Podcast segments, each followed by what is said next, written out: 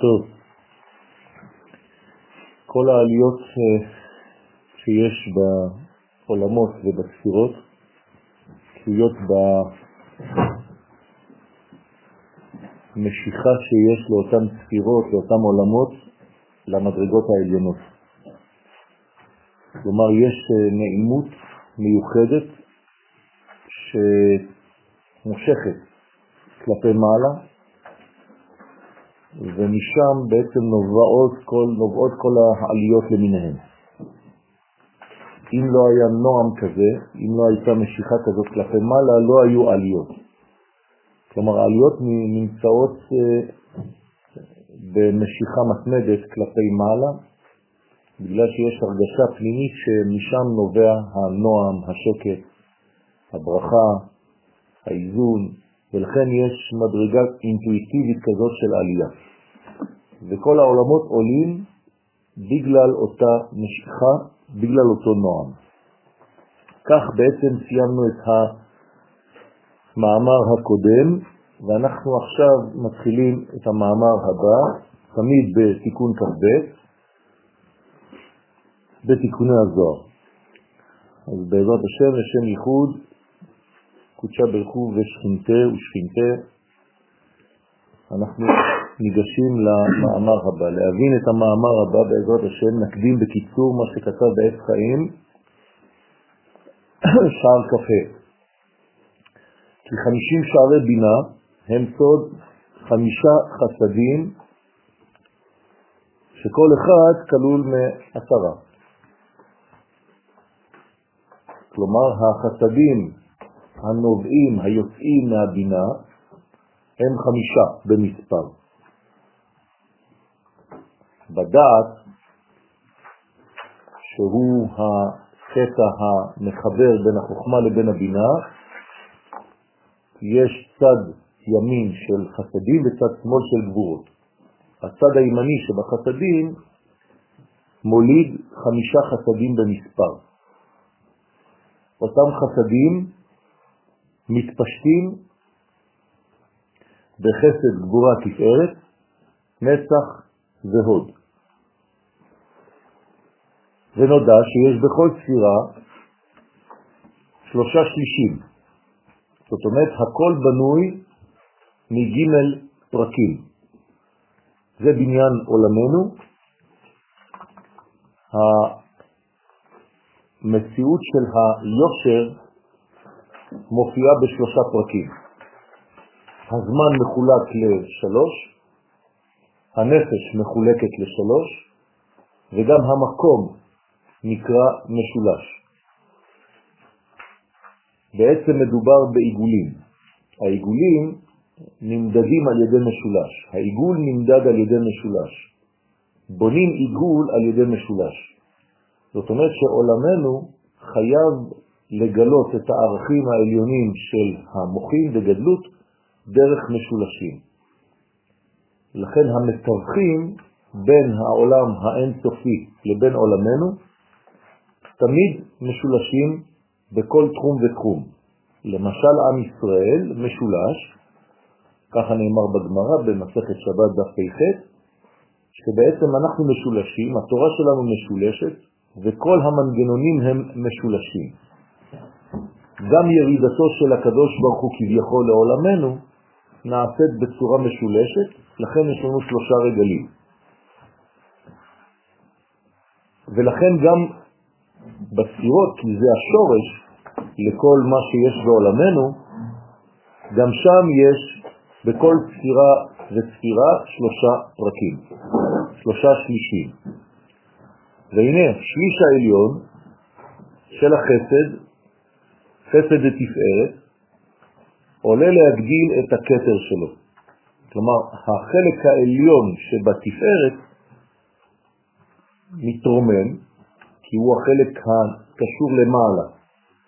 אז הוא שואב, הוא שואף לעלות תמיד כלפי מעלה. אתם זוכרים שיש לנו גם למלאכים שתי מדרגות עליונות, שתי מדרגות תחתונות ושתי מדרגות אמצעיות, הנקראות כנפיים. בשתיים, כן, הוא עולה למעלה, אבל הוא מכסה את פניו, בשתיים הוא מכסה את רגליו, ובשתיים הוא עופף. אותו דבר כאן, בתפארת יש לנו את השליש העליון שעולה ומגדיל את הכתר של עצמו. זאת אומרת, מחזק את המנגנון הפנימי שלו, הרצוני שלו, אם הייתי מתרגם את זה לעולם החסידות. ועל ידי זה יורד תפארת של אימה להעצות כתר לזעיר אנפין.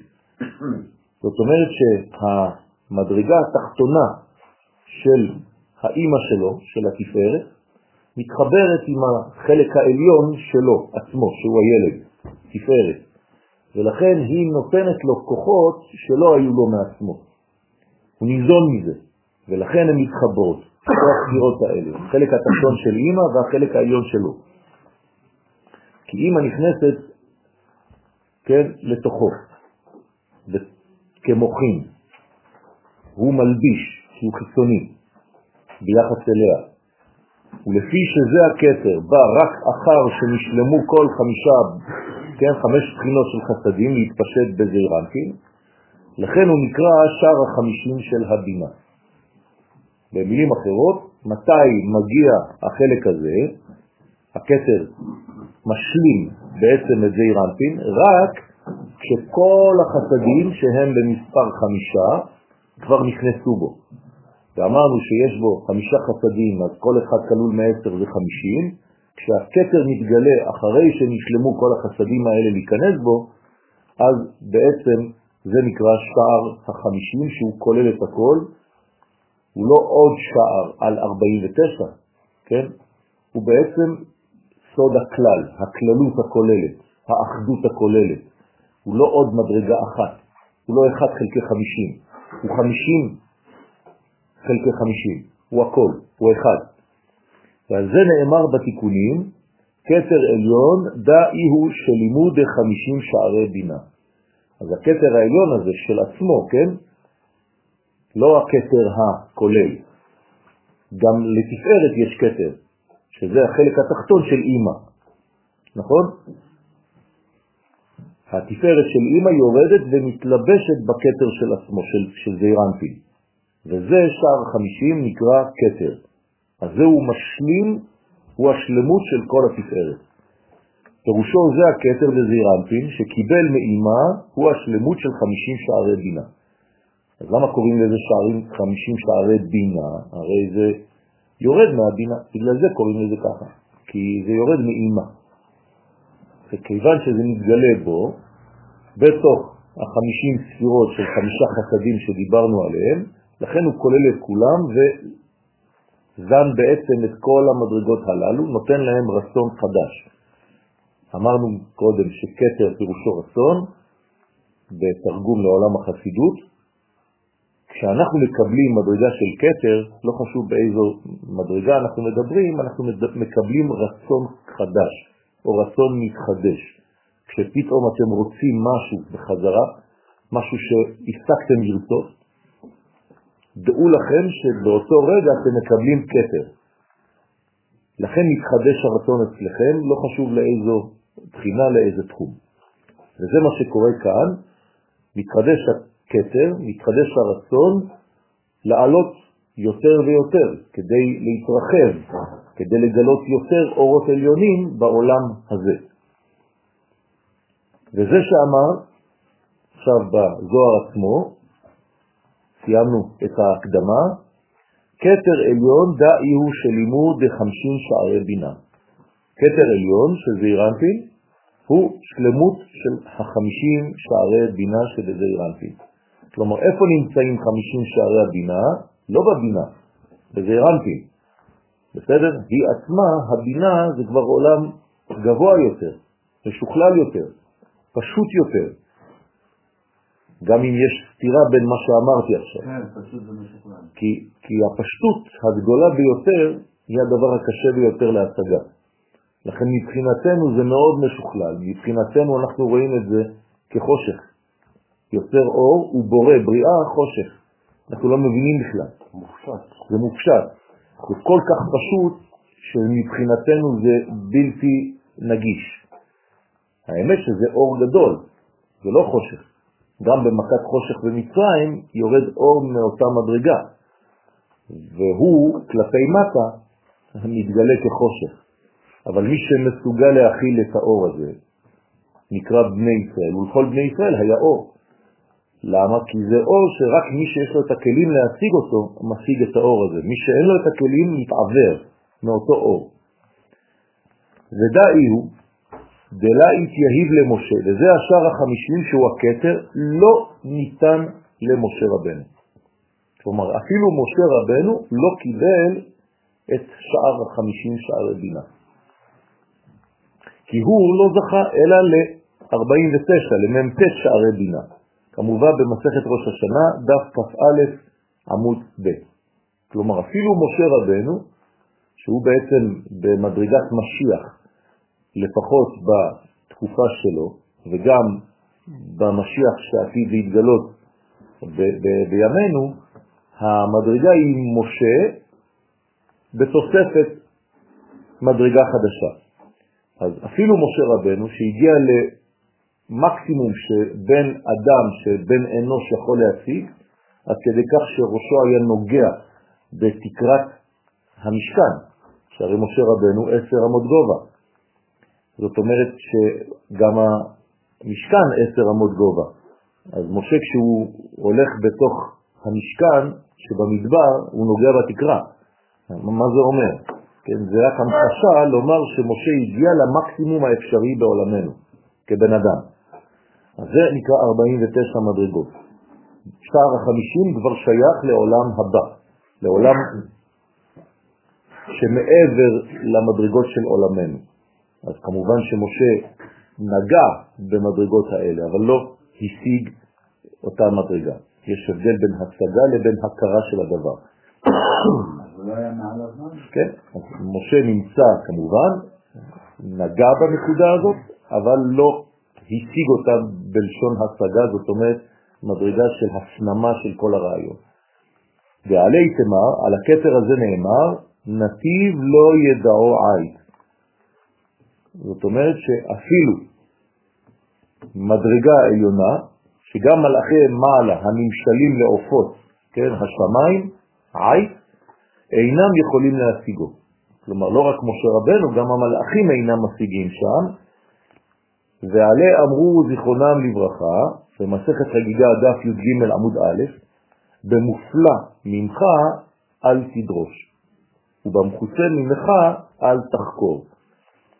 כלומר, על המדרגה הזאת יש איסור מוחלט לגשת אל המדרגה הזאת. בגין דאי הוא מקור דלת לסוף, לפי שהכתר הוא מקור של כל האורות, של כל ההשפעות, שאין לו סוף. כלומר, מבחינתנו זה האין סוף. ואדם שהוא קרוץ מחומר לא יכול לגעת בנקודה האינסופית הזאת. כפי שהאין סוף ברוך הוא מתלבש בו. כיוון שהכתר הוא אין סוף, שמתלבש בתוך אותה מדרגה, בצורה מאוד מאוד רחבה, שאפילו המדרגה עצמה לא מכילה את הכל, אז כמובן שמי שאמור להשיג רק נוגע, ולא נוגע. כן. זה לא התורה שקיבלנו בשער החמישים? לא קיבלנו תורה, קיבלנו תורה משער החמישים, אבל לא את תורת החמישים. תורת החמישים הזאת, שאני מדבר עליה עכשיו, היא תורה שניתן להשיג אותה בעזרת השם רק לעתיד לבוא, והיא גילוי תורה בעתיק. עדיין לא גילינו את התורה הזאת, זה חלק גנוז ביותר בתורה, שזה בעצם החסד הגדול של כל העולמות, זה בניין שאי אפשר להשיג עד ביאת המשיח. אז אנחנו משתדלים כמה שיותר לגעת בלי לגעת ממש, אבל הדבר הזה יופיע לעתיד לבוא, תורה בעתיקה סתימאה. ובמקורה דלת לסוף, מן יכיל להשגה ולהשכחה, ובמקום שאין לו סוף, מי יכול להשיג ולמצוא אותו? אי אפשר. זה, זה סותר את המציאות של הסוף, של המציאות הקיימת, של כל מה שאנחנו מכירים בצורה של היום. כי הוא תמיר ונעלם שאין להשיג בו כלל.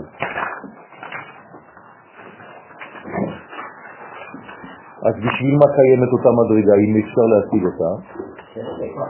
היא שולחת קרנה, קרניה, היא מחיה. אתה לא צריך להשיג מדרגה כדי לחיות ממנה. הרי בכל מה שאנחנו עושים, אנחנו בעצם שואבים מאור אינסוף. הרי אסור לנו לכוון בשום מדרגה בלי לכוון על אור אינסוף המתגלה בתוכה. גם מי שמתפלל עם כוונות, גם מי שעושה כל מה שאנחנו עושים, אנחנו לעולם לא מתכוונים למימד המתווך, חז ושלום, אליו ולא אל מידותיו. אסור לנו להתפלל למידות, אסור לנו לכוון, למשל בשם הוויה, בצורה כזאת או אחרת, במיקום כזה או אחר, בלי לכוון שהאור האין סוף מתלבש בתוכו, זה עבודה זרה. אז גם מי שעושה כוונות, אסור לראות שמות, אסור לחשוב על שמות, ולחשוב שהשם הזה, כן, הוא הפועל עכשיו. השם פועל בגלל שאין סוף מתלבש בתוכו. אז כיוון שאין לנו אפשרות לגשת לאין סוף, אז אנחנו ניגשים ללבוש, אבל לא להתבלבל ולהתפלל על הלבוש עצמו, זה עבודה זרה. אנחנו תמיד מתפללים רק לאין סוף ברוך הוא, ולא לשום מידה אחרת. רק אנחנו רואים את הלבוש שעכשיו מופיע לפנינו, הכוונה הספציפית לפי צורך הדברים. סליחה? גם להתפלל מאין סוף. יש פרדוקס בזה שאין לנו השגה. יפה, אבל לשם אנחנו מתפללים, כי משם אנחנו חיים. אנחנו חיים רק מאין סוף, ברוך הוא. אז כיוון שאתה לא יכול להתפלל אליו ישועות, אבל אתה מכוון אליו ורואה את הלבוש שעכשיו מופיע לפניך, תמיד אין סוף בתוכו. בסדר? אסור להתפלל למידה עצמה.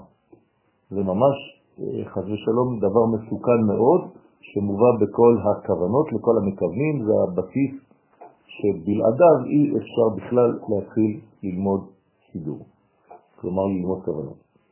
הרב קבלה מעשית? קבלה מעשית זה הרבה יותר נמוך. קבלה מעשית זה קבלה שמתלבשת כבר במדרגות תחתונות, בנצח הוד ויסוד, מלכות, נעים, ומשם בעצם לוקחים את המדרגות העליונות ועושים איתן דברים. זה לא משנה שום דבר, זה תמיד אור אין סוף ברוך הוא שמתלבש בתוך אותן מדרגות, ומשם יש אפשרות לשנות דברים במציאות תחתונה. כי בעצם שום דבר לא גמור, שום דבר לא עשוי, שום דבר לא חתום. הכל אפשר לשנות. אנחנו בעולם של תמורות, אנחנו בעולם של שינויים. בעולמות העליונים אין שינוי. אני השם לא שניתי, אבל בעולמנו, עולמנו נמצא תחת השליטה של השינויים, שנה, שנה מלשון שינוי. כן, גיד הנשה, זה אותו דבר, פרשת השבוע. גם שיניים ושינויים? בוודאי, שיניים משנים, כן, משנות את כל האכילה, את כל האוכל, והופכות להיות לאנרגיה. כן, על העיסה, לכן חשוב מאוד ללאות ולכוון בל"ב שיניים שבאות מל"ב נתיבות חוכמה. יש קשר בין החוכמה לבין הלב גם, ל"ב לב והשיניים.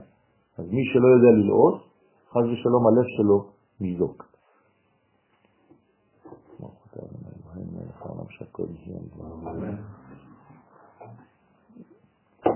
גם אם לא נשאר לכם 32 שיניים, יש מקום. קם סבא מהנשמות שבאו מגן עדן לשמוע ולגלות סודות התורה לרבי שמעון. כן, רבי שמעון בר יוחאי עליו השלום מגלה לנו כאן מדרגות שבאות מאותן נשמות שיורדות ומוסיפות אור בעולמנו. כלומר, יש כאן שימוש במדרגות שאינן מלובשות בגוף גשמי, מהעולם הזה. פירושו של דבר, רבי שמעון בר יוחאי משתמש במרכאות בכוחות שהם כבר מחוץ לגוף. כי כוחות כאלה יכולים לגלות דברים שאדם שנמצא עדיין בתוך מעטפת גופנית אינו כבר יכול לקבל. לכן מאותה מדרגה באות נשמות ועוזרות, מוסיפות אור לתורתו של רבי שמעון בר יוחאי, ואנחנו גם כן נהנים מאותם גילויים. ושאיל ושאל מרבי שמעון. עכשיו אותה נשמה של סבת הגישה, מדרגה מאוד עליונה, שואלת את רבי שמעון שאלה. ועמי התקשר נצח עם חסד? למה מתקשר הנצח עם החסד? כלומר, זו שאלה רטורית. כלומר, הוא שואל ועונה. למה הנצח מתקשר עם חסד? אז נכון שאנחנו יודעים שנצח זה בצד ימין וחסד זה בצד ימין, אבל מה יש לו לנצח להתקשר עם החסד? הרי נצח זו מדרגה כבר תחתונה, שקרובה כבר לגילוי. חסד זה עדיין עליון. רק להמחיש שהשינוי בין ספירה לספירה זה כמו שינוי בין בן אדם לכלב. אז תשאלו, זה כאילו איך הכלב נמשך לבעלים שלו.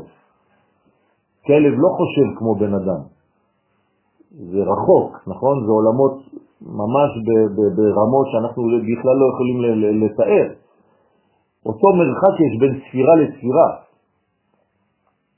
פה יש לנו אפילו יותר מזה, כי אומנם זה באותו קו, אבל יש יותר מרחק אז בכלל, איך הנצח יכול בכלל להתקשר איכשהו למדרגה שמעליו, בצד ימין. כמה דאו קימה, כמו שפירשת למעלה, מן הפסוק נעימות בימינך נצח. אז מה שאמרתי לכם בתחילת השיעור מופיע כאן, נעימות. כלומר, יש נועם עליון, יש נעים, יש מדרגה שנעימה, שמושכת את המדרגה התחתונה. כלומר, המדרגות התחתונות אינן נמשכות אל המדרגות העליונות, אלא בגלל שהן, אותן מדרגות תחתונות, מרגישות משיכה ממדרגה שהיא של נועם. לכן, למה נתקשר הוד עם גבורה אותו דבר בצד שמאל? איך ההוד נקשר בכלל לגבורה שהיא למעלה? רוצה לומר, הלא נצח והוד הם תרי פלגי גופה, זה כבר מחוץ. החלקים של נצח והוד הם נקראים בתורת הסוד לבר מגופה, מחוץ לגוף. אז איך יכולה מדרגה שהיא מחוץ לגוף להתקשר למדרגה שהיא בתוך? כאן לא מדובר על בפנים בגוף ובחוץ, מדובר על פנימיות וחיצוניות. אני מעצים את השאלה ושואל איך החיצוניות של העולמות יכולה להתקשר לפנימיות של העולמות. מה מושך אותנו לעולם של פנימיות? אנחנו, שאנחנו נמצאים בעולם חיצוני, איך אנחנו נמשכים לזה? מה מושך אותנו שם? מה המנגנון או למה? למה? אם כן, יותר היה ראוי שיתקשרו נצח ועוד זה עם זה. כלומר, יש מדרגות שהן שתי מדרגות חיצוניות, אז תתחברנה שתי המדרגות הללו, הן כבר בחוץ. קל יותר לדבר איתך שאתה בגובה שלי, מאשר להימשך למדרגות בלתי נודעות, כאילו איפה זה ואיפה אנחנו. ועל ידי זה ישתלם גוף של זעירנטים. אז עדיף להשוות מדרגות שאפשר להשוות ביניהן, שתתחברנה ביניהן, ומה הקשר למדרגות פנימיות בכלל? מי שיעלה הנצח וילביש את החסד ויעלה ההוד וילביש את הגבורה. כי להלביש זה לא סתם ללכת לבדוק מה קורה כאן, זה להיות לבוש, כלומר גילוי של אותה מדרגה. אז זה כבר דבר חדש, אני כאילו מבקש להיות הכלי למדרגה פנימית כל כך. איך אני בכלל מסוגל להיות כלי לדבר הזה? איך דבר כל כך חיצוני יכול להיות כלי למנגנון כל כך פנימי? הרי כדי להיות כלי צריך להשוות את צורתו. אז האם הנצח יש לו משהו מן המשותף עם החסד שמעליו? אם לא, זה לא היה אפשרי. כנראה שכן, אבל אני שואל, איך אפשר לעשות את זה? איך אפשר להגיע לזה בכלל? איך עם ישראל, כאן למטה, יכול להיות לבוש לאין סוף ברוך הוא? איך? בלי להישרף, בלי למות. בסדר? אז השאלות הן שאלות ממש חזקות. אני משווה את זה דבר כמו איך הגוף יכול להיות בגובה של הנשמה.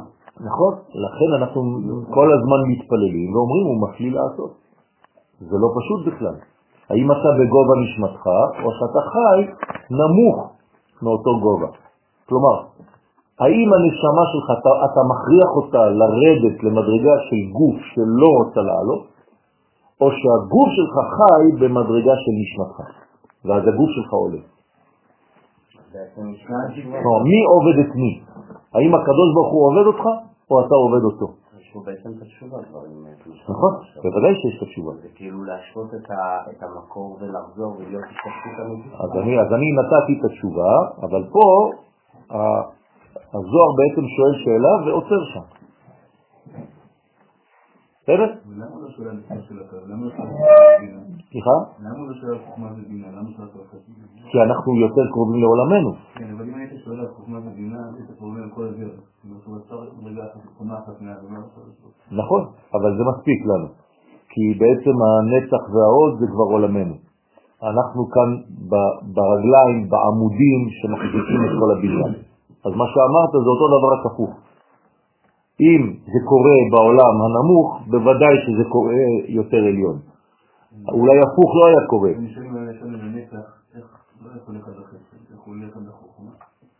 הוא לא הולך ישירות אל החוכמה, הוא לא יכול. לא נכון. נכון, בסדר, אבל החסד עצמו שהנצח עולה אליו, הוא, החסד עצמו, הוא זה שעולה לחוכמה. אז אותו דבר, הוא יכול היה לקחת את החסד ואת הגבורה ולהגיד איך חסד וגבורה. לא, למה הם נמשכים למעלה. אבל זה היה בעצם אה, מדרגה אמצעית שם באמת. פה הוא לקח את הקצוות, לקח את הסוף. איך עולמנו, אני מרחיב את השאלה, עולמנו זה נצח ועוד יסוד ומלכות. איך עולמנו החיצוני נמשך לפנימי? חסד זה לא חיצוני, חסד זה עדיין פנימי. הנצח הוא כבר חיצוני, כלומר השאלה היא הרבה יותר חזקה. איך הנצח והעוד שהן מדרגות חיצוניות, עוד מעט נפגוש את זה בחנוכה, כן? פורים בחנוכה, נצח והוד. איך מדרגות כל כך חיצוניות בעולמנו יכולות להיות קשורות למדרגות של כתר, של בינה, כן? בני בינה ימי שמונה. איך? הרי זה, זה פה, זה בנצח. מה אתה עושה בבינה? איך, איך הגעת למדרגות הפנימיות כל כך בעולם חיצוני? אז זה בעצם שאלה מאוד כללית, שכאן הוא שואל בצורה ספציפית על כאילו ספירה של נצח והוד. כן. הנועם זה למעלה, תמיד. לא אמרנו עכשיו שנועם זה כאילו נצח עוד יסוד מלכות, נעים זה לא למטה? לא. הנועם הוא תמיד עליון.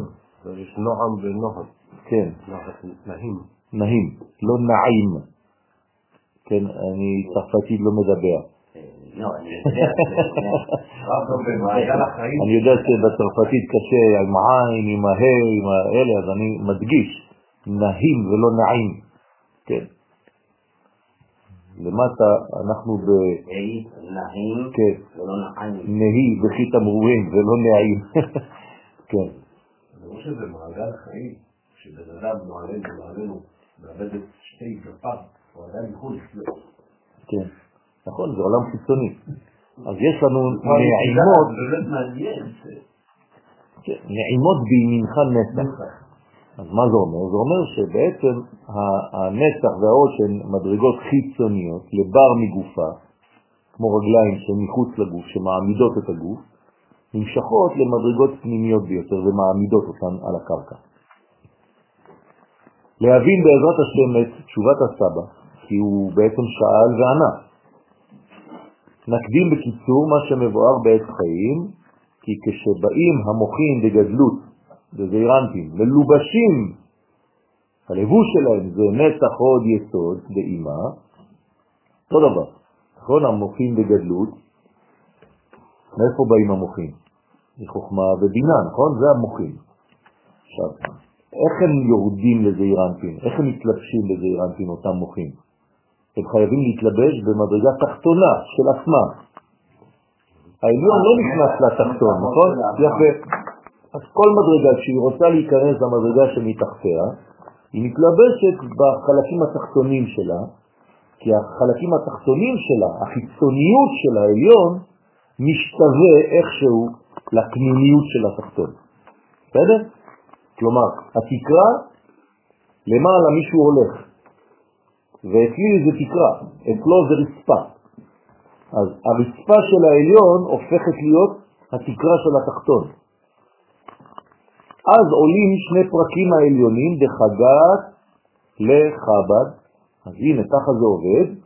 החלקים העליונים, אמרנו שיש שלושה פרקים בכל ספירה, תיקחו את הפרק העליון של חסד, תיקחו את הפרק העליון של גבורה ותיקחו את הפרק העליון של תפארת.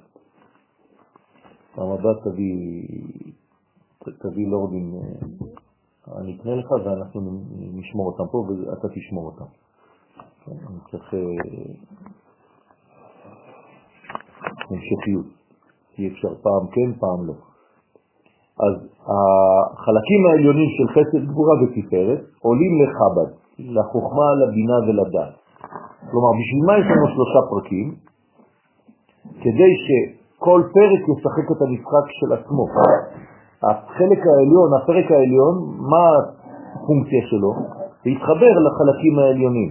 לתחתונים של של התחתונים של העליונים. אבל יש לו את האפשרות הזאת. הפרק התחתון של אותה ספירה לא יכול לעשות את זה. ולכן החלקים העליונים, השליש העליון של חסד, שליש העליון של גבורה ושליש העליון של תפארת, מתקשרים לחוכמה, בינה ודעת.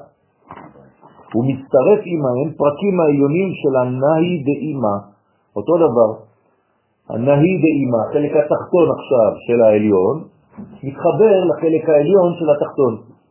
בסדר? ואז נשלמים הכלים של חב"ד וזעירנפין בשלושה פרקים. אז בעצם מה קורה עכשיו לחלק התחתון? יש לו מוחים. ממה הם המוחים? ממקומה שהוא יכול להשיג אותה, שלא תשרוף אותו. כלומר, מהחלק החיצוני של העליונים, מהלבוש של העליונים. וכן עולים פרקים העליונים דנהי דזעירנטין, אותו דבר, נצח, הוד, יסוד דזעירנטין. עכשיו, גם הם עולים ומתחברים לפרקים התחתונים של חסד, גבורה ותפארת דזעירנטין. הוא מצטרף עמהם פרקים האמצעיים דנהי דאימה. הבנתם? אז אצל אימא אותו דבר שלושה פרקים, הפרקים התחתונים מתחברים לאלה, הפרקים האמצעיים מתחברים לעכשיו מה שבנינו, ואחרי זה יש עוד פרקים עליונים. ואז נשלמים הכלים של חסד, גבורה, תפארת וזעירנטין בשלושה פרקים, ונשארו שני פרקים תחתונים של נצח, הוד, יסוד וזעירנטין, ומצטרף עמהם פרקים התחתונים דנהי דאימה. ואז נשלמים הכלים של נהיד וזעירנטין בשלושה פרקים. במילים אחרות, הכלים משתווים לאורות שמעליהם. אם אין השוואת הצורה, אם אני לא בנוי לקבל את המדרגה הספציפית, אז במקום שזה הדבר הזה ימלא אותי, זה פשוט מחלה את המדרגה התחתונה חד ושלום. לכן הדבר החשוב מאוד בעולמנו, כן, אני מוריד את הדבר ממש למדרגה התחתונה ביותר, זה תיקון המידות. מי שאין לו מידות מתוקנות ורוצה לקבל אורות, האורות האלה פשוט ישרפו אותו. אז לא מחפשים אורות בעולמנו. תש... תשנה את הכלים שלך, תעשה אותם חזקים יותר, תבנה אותם, תתקן את המידות שלך ואל תדאג לאורות. האורות המקבילים כבר יתגלו באותו מקום. אתה רק צריך לעבוד על הכלים שלך. תשנה את מידותיך למידות טובות, תחזק את הכלים שלך, ואז יהיה לך אור יותר גדול. וזה שהשיב הסבא ואמר, אלא בגין לדרועה ימינה. עכשיו הזוהר מסביר מה אותה נשמה מגן עדן באה לגלות לרבי שמעון בר יוחאי עליו השלום. אלא בגין דרועה ימינה לא יתבה אלא תלת פרקים, וכן ביסמלה. לפי שזרוע ימין אין בו אלא שלושה פרקים, באותו דבר זרוע שמאל יש להם שלושה פרקים, שמכל אחד מהם עולים שני הפרקים העליונים, כן? להגדיל את החוכמה ואת הבינה וזעירנטים. כלומר, שני הפרקים העליונים נשאר רק פרק אחר כך, שני הפרקים העליונים עולים כדי להגדיל את כל המוח שהתחתון עכשיו הולך לקבל. ובגין די התקשר שוקה בימינה דאית בת לסירקין, ובשביל זה מתקשר שוק הימין, שזה הנצח, שזה אירנטי, שיש בו שלושה פרקים עם דרועה ימינה, עם זרוע הימין שבחסד זה אירנטי. ונשאר בו רק פרק תחתון, שהוא לא עלה, נכון? למה הוא לא עלה איתם? יפה, כי המגמה היא לא לעלות, היא להשאיר כאן רשימו, להשאיר כאן זיכרון, כדי לדעת שבעצם מלאכי אלוהים עולים ויורדים. בוא, המגמה היא ירידה ולא עלייה, או ליתר דיוק, עלידה, עלייה לצורך ירידה. בסדר? אנחנו תמיד רגילים לומר ירידה לצורך עלייה, נכון? אבל זה כאן עלייה לצורך ירידה. אם היה מדובר בספר פילוסופיה, היינו אומרים עלייה לצורך עלייה.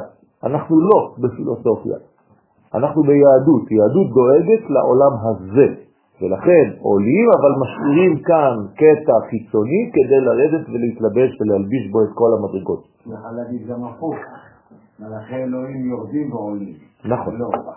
נכון. ועולה פרק העליון של הנצח בחסד לשריה בה, שתשרה בו ה', שהיא שליש האמצעי של נצח, ואימה המצטרף עמהם, להשלים את כלי החסד, שזה אנפין לג' פרקים. וכן דרועה שמאלה, אם שוקה דשמאלה, וכן הוא זרוע השמאל, שבגבורה שנשאר בה רק פרק התחתון, ועולה פרק העליון של שוק השמאל, נכון? שני החלקים העליונים של השמאל, אותו דבר עולים, שהיא ההוד, זירנטין בגבורה שלו, לשריה בה, שתשרה בו ה, שהוא שליש אמצעי של הוד דאימה, המצטרף עמהם להשלים את כלי הגבורה דזירנטין לג' פרקים. ואותו דבר באמצע, וכן גוף וברית של זעירנטין, עינון וו, כן? הגוף והברית זה בעצם אותה מדרגה, אחד פנימי, אחד חיצוני, אלה תולדות יעקב יוסף, כן? אז אותו דבר שהם סוד וו וו נתקשרו יחד, תודה רבה. דהיינו שעולה פרק העליון של היסוד, דזירנטין הוא מתחבר עם פרק תחתון של התפארת דזירנטין, הוא מצטרף עמהם פרק אמצעי של יסוד דאימה, להשלים הכלי של התפארת בג' פרקים. ואז נמצאים שתי ובים בתפארת, וו שלו ווו של היסוד, שהוא וו קטנה, וו זעירה. בסדר? אז יש לנו כאן בעצם השתוות הצורה של הפרקים העליונים, שני פרקים עליונים שעולים ובונים את המנגנון הזה כדי להחזיר, לחזור לעולם הזה מלאים יותר באור גבוה יותר. במילים אחרות, הדבר הזה קורה כל רגע. זה, זה בלי סוף. מה שאומר פה בעצם, שזה שהוא הייתה לדווקא לנצח, כאילו, כאילו לא שהזרוע מושכת את הרגל. הר- הר- הרגל מושכת את הזרוע, הזרוע שזה, השליש העליון עולה, השליש הבינוני עולה אחריו. כן, זה כאילו התנועה הזו מושכת את הרגל אחריה. כן, כן. אבל למה התנועה הזאת? מה, מה עושה, מה, מה גורם לתנועה? אבל למה? מה גורם לזה? הנועם. כלומר, ההרגשה, התחושה שאתה אה, אה, שואף בפנימיות שלך לעולם הרבה יותר שלם. זה כאילו, למה אתה נושם עמוק כשאתה מתגעגע למשהו? נכון? כשאתה חושב על משהו גבוה מאוד, ואתה מאוד מאוד רוצה להגיע לשם, יש לך איזה מין כזאת, כן? הנשימה העמוקה הזאת זה תחושה ששם נמצא השלם, ופה אני חסר, ואני רוצה ללכת לשם. אז מלמדים אותך כאן איך אתה עולה לשם בלי להיעלם. אתה משאיר את שליש תחתון למטה, זהירות. כן, זה כמו הכהן הגדול, אפשר לומר שהוא נכנס לקודש הקודשים, הוא משאיר את השליש התחתון שלו בחוץ. מי זאת? האישה. הוא חייב להשאיר מישהו בחוץ, לכן אם הוא לא נשוי הוא לא יכול להיכנס, כי שום דבר לא יחזיר אותו. בסדר? זה אחת, רק שנותנים לו אחת את החלופה. אבל זה מה שזה אומר, זה אומר שאתה חייב להשאיר כאן זיכרון, אתה חייב להשאיר כאן כלי כדי למשוך אותך חזרה למטה. במילים אחרות, כשאתה עולה, אל תתנתק מהדבר הפשוט של העולם הזה שבסופו של דבר אתה צריך לחזור לפה. כשאתה מלמד, אל תסיים את השיעור שלך למעלה. תחזיר את השיעור בסופו של דבר כדי לתת לתלמידים כלי כאן בעולם הזה. אם לא, מה אתה גורם לתלמידים שלך? לעוף. ובמקום לבנות אותם, אתה פשוט מנתק אותם מהמציאות. ולכן זו זהירות מאוד גדולה, צריך להידבר לדבר הזה. כן? זה מה שדרשתי שם בחו"ל. ש- שבעצם העליות, העליות שלהן למיניהן הן עליות מזויפות, כי אין להן רגליים, כי אין להן קרקע, כי אין להן ארץ, כי אין להן מקום כדי להיאחז בו. אז התורה שלהם היא תורה שאין לה אלוהות, כי אלוהים זה רק מי שנכנס לארץ, והייתי להם לאלוהים, והייתי לכם לאלוהים, כי אתם באים לארץ, אני אלוהים בשבילכם. אם אתם לא באים לארץ, אני לא אלוהים בשבילכם. איך אפשר בכלל לתת שיעור כזה בחוץ, אם זה כאילו אורות? זה לא בלי כלים. זה לא אור שיורד בלי כלים, אני, אני לא נותן להם את זה, אני רק מסביר להם למה הם לא יכולים לקבל. אני אומר להם למה הם לא יכולים לקבל את תורת ארץ ישראל, ולמה אין תורה כתורת ארץ ישראל. וכל מה שאני אומר להם, אני אומר להם את זה, הם לא יכולים לתפוס בגלל שהם לא שם. אז להפך, אני נזהר מלומר להם, אני רק גורם להם געגוע. אני רק מדליק את הרצון להיכנס לנועם. טעמו וראו כי טוב.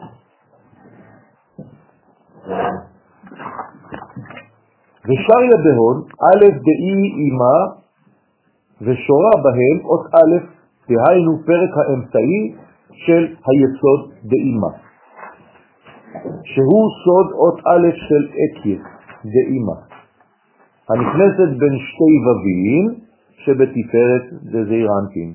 ולכן בשם מה הוו היא כזאת, נכון? מאיפה באה האלף הזאת?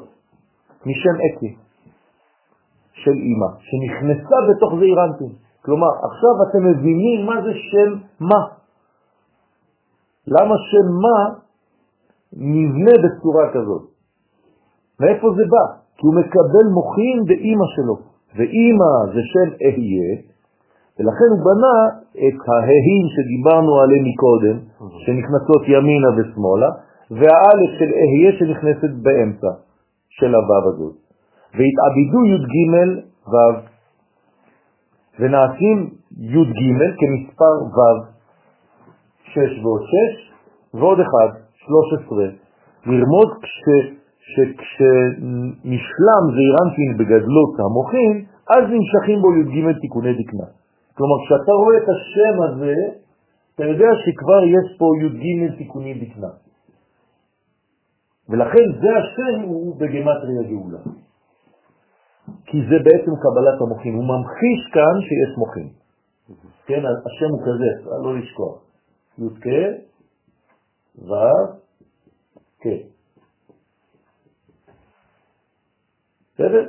אז השם אקיה נכנס לפה. אז אתם מוצאים אותו פה, מוצאים אותו פה, מוצאים אותו פה ומוצאים אותו פה. תהיה. נכנס לתוך זעיר אנפין. כלומר, בשם הזה יש לכם אורות וכלים, אורות ולבושים. כל זה מאמר אחד, ולכן זה השם, הוא בגמטריה מה? גם אדם. אדם זה זה. אתם זוכרים שכל פעם שאנחנו משתמשים במינוח אדם זה עולם התיקון, ג' קווים, זה זה, זה בגלל זה. כלומר, כשאתה אומר אדם סוד אדם, אתה אומר סוד עולם התיקון. וזה בגלל זה, כן? כי 45 זה גם כן אדם. וזה מדרגה של 45 מעלות גם כן. בסדר? כלומר, משולש כזה, ב-45 מעלות, שרומז בעצם על חדירה של עולם עליון לעולמנו. למשל, כדי לחצות את האטמוספירה אפילו בעולם גשמי, כן, צריך להיכנס, לחדור ב-45 מעלות. אם לא, הטיל שחוזר לארץ מתפוצץ. בסדר? הוא לא יכול לחזור בחזרה, הוא פשוט נתקע בשכבה שהיא נראית לעיניים שלך כשקופה, אבל זה בעצם בטון.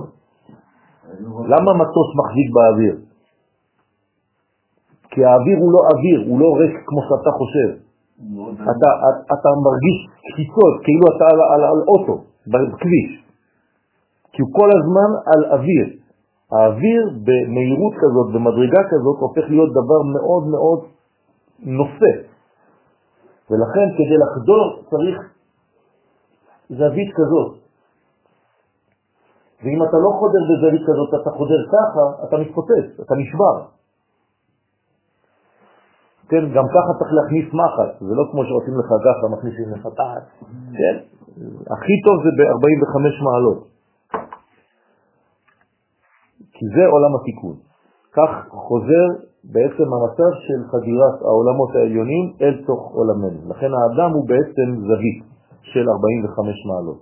וזה, 45, זה בעצם תשע. זה כל הספירות שמגלות את הקשר.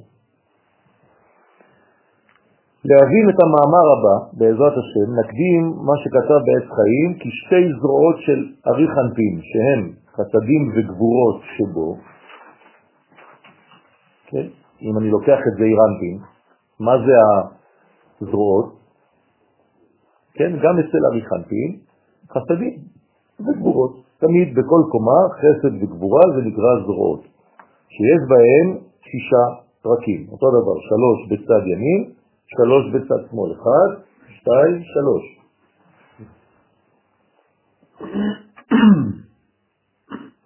שהם נתקנו, שמהם נתקנו פרצופי אבא ואימא. אותו דבר.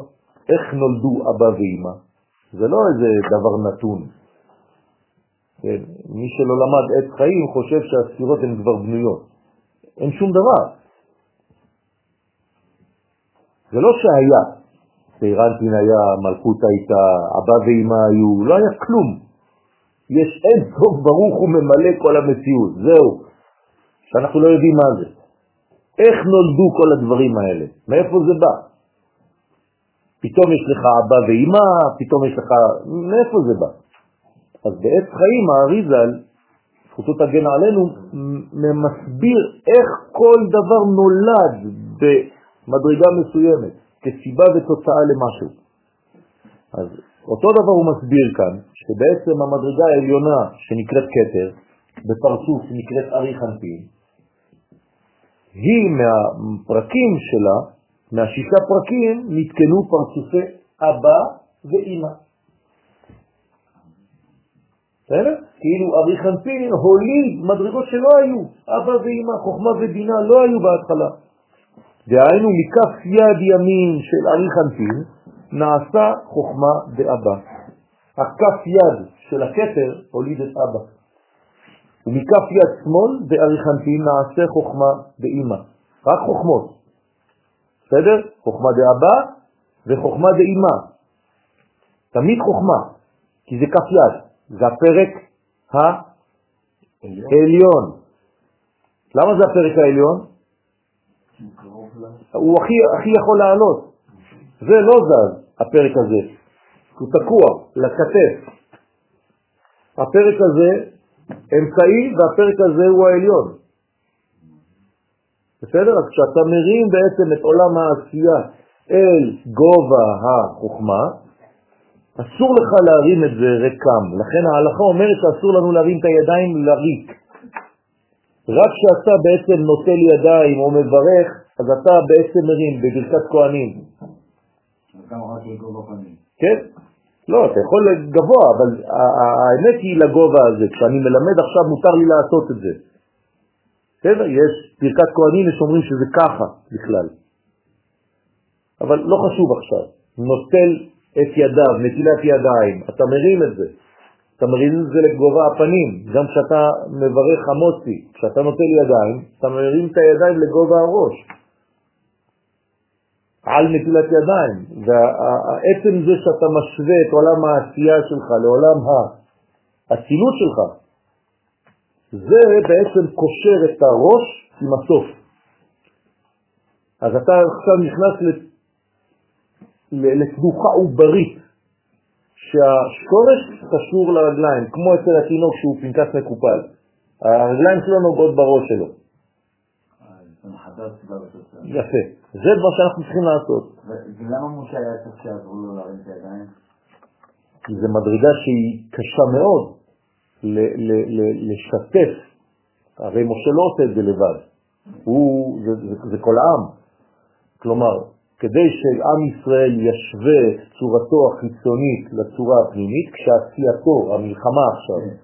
תהיה בגובה עליון, כדי לנצח, צריך להיות במדרגה כזאת. אבל למה צריך לבד? זה לבד? זה לא הוא, זה עם ישראל.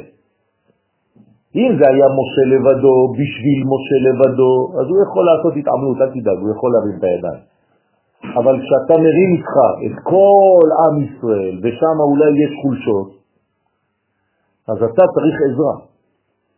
ממי? מהאורות ומהחירות, אהרון וחור. כלומר, אם אין לך זה לא שני אנשים, כן? זה לא שניים, זה, זה מדרגות של אור ושל חירות, אהרון וחור. רק הן, אותן מדרגות יכולות להרים אותך למעלה. כלומר, אם אתה לא אדם חירותי, ואם אתה לא אדם מלא באור, אין סיכוי בכלל שאתה תנצח. אז אין עבדות. אז יפה, כאן הוא יוצא מהעבדות לחירות. בוודאי. הקדוש ברוך הוא, הוא החופש הכי גדול. הוא החירות הכי גדולה. כשאתה משתווה לחירות הזאת, אז אתה אדם חירותי. אם אתה לא משתווה, אז אתה עבד. לכן אנחנו עבדים של מי? של החופש הגדול. כי אנחנו עבדי השם. זה לא כמו עבד לפרעה. אתם מבינים? את ה... רק, רק המילה דומה. משה הוא עבד השם, אתם יודעים מה זה להיות עבד השם? עבד החירות. עוד סתירה במונחים. לעבוד את. נכון. אז צריך להבין מה זה אומר, לעבוד את החופש. זה להיות חופשי במה שאתה עושה, לא להיות בשום מדרגה שאתה כאילו נכנע למישהו. אין כיוון. אז מה זה להיות עבדות לחופש? להתחדש כל שנייה. המחדש בטובו בכל יום, תמיד. אם אתה לא מתחדש בחיים שלך, זה אומר שאתה לא עבד לחירות. אדם שהוא עבד לחירות, יש תוצאות מוחשיות, הוא מתחדש, הוא כל הזמן בהתחדשות. אז משגע אותי איך אני יכול לבדוק אותה שח כל יום אותו דבר. זה הלבוש, הלבוש, זה לא נכון, הלבוש הוא אותו דבר. אני אומר, כאילו גם ב... הטקסט הוא חייב להיות לבוש בעולם הזה. אתה יודע כמה כמה חוכמה צריך כדי להביא את הטקסט הזה, המסוים הזה? זה חוכמה שאתה לא יכול אפילו להבין אותה מרוב שיש סודות שם. אתה אל הישג בטקסט הזה. אתה תשמור את אותם כלים, רק תדע שהאורות שאתה מכניס בהם הם, הם כוונות חדשות ושינויים. להפך, עצם זה שאתה בעקביות, כן, בעולם הזה, עם טקסט קבוע, זה הדבר הכי קשה לעשות. זה קורבן התמיד. זה להיות כל הזמן מעוגן לעולם הזה עם אותה מדרגה, אבל בפנים אורות מחודשים. זה הסוד הכי גדול. אם לא, אז היינו שוברים את כל הכלים. חז ושלום, עוד פעם, שבירת הכלים. יפה, אז הטקסט שלך מתרחב לפי הכוונות שאתה מכניס בתוכו. בסדר? למה, למה אנחנו קוראים לקריאה קריאה? אני קורא. כי אני קורא. מה זאת אומרת אני קורא? הטקסט הוא נראה תקוע, סטטי, אבל זה לא נכון. אתה מחיה אותו, אתה קורא לו, זה כמו ציפור שהכנפיים שלה סגורות, וכשאתה קורא, פתאום פורס כנפיים. ואתה מוציא את הטקסט מתוך הקונטקסט. בסדר? אתה מחיה את הטקסט שלך על ידי הקריאה. בשום שפה לא קוראים. רק בעברית קוראים, מזמינים. זה, זה סודות של לשון הקודש, אין בשום שפה אחרת. לכן במאמר הבא מייחס את י' בשם מה וזירנטין בעשר אצבעות לפי שהם סוד החוכמה. זאת הי' כאן זה בעצם החוכמה של עשר ספירות.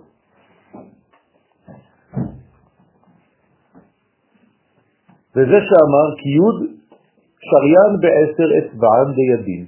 אות י', כן, של השם מה, שבזירנטין, הי' הזאת, שורה בעשר אצבעות של שתי ידיים של זעירנטים. לכן יש לנו עשר אצבעות לי יש. זה שיר של קבלה.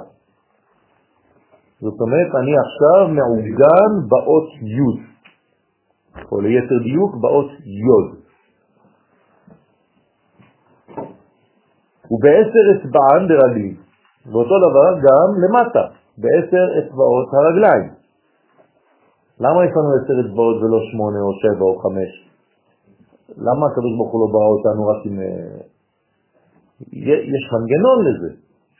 זה, זה שלמות של, של עולמות, שאותה שלמות מופיעה גם בדמות האנושית, באדם, כי האדם הוא גאולה. ובעשר אצבעות דרגלים, והערת אות י' שהיא המילוי ו' ד', אתם רואים שגם פה זה י', נכון? כי זה עשר. כלומר, גם השורש הוא עשר, גם התוצאה היא עשר. מה שפה אתה לא רואה. נכון? השורש חמש והתוצאה א'. יש הבדל. פה אסור שיהיה הבדל, למה? כי זה השורש, במקור אין הבדל, השורש הוא כבר בתוצאה. כלומר, בכל השמות של אב, סג, מה ובן, האות י' היא כתובה תמיד אותו דבר. לא ייתכן אחרת. כי חז ושלום, אם היוד הייתה כתובה בצורה אחרת, שהתוצאה כאן היא לא עשר, כמו המקור שהוא עשר, הייתה כאן בעיה חמורה. זאת אומרת שחז ושלום, משהו כאן נכשל. זה בלתי אפשרי, שום דבר לא נכשל. השורש והתוצאה אותו דבר. רק פה זה בנוי משתי אותיות, אז מי שלא יודע, הוא לא מבין. ומפה בעצם נולדה האות הזאת, כי הוו נכנסה מתחת לדלת ובנתה את הה'. אז מפה בעצם משתי האותיות האלה, משלוש האותיות, שזה אות אחת בעצם, אבל פה חילקנו את זה לשניים, הכל נברא. שהוא המילוי ו' ד', שעולה י' שורה בעשר אצבעות של שתי הרגליים של זעירנטים. אז הנה, עשר אצבעות הידיים ועשר אצבעות הרגליים. בסדר? בסוד חוכמה בראש וחוכמה בסוף. כלומר, בהתחלה יש כבר את ההתחלה ואת הסוף. אבא יסד ברטה, עד, עד הרגליים. בשיעור הראשון הרב אומר כבר את הכל. אחרי זה הוא רק יפתח את זה במשך השנה. זה מה שזה אומר. כשאתם מעבירים נושא כלשהו, אל תחכו יותר מדי כדי לומר את הפואנטה. אם לא, התלמידים יצאו ריקים. תגידו מהר, תתקדמו.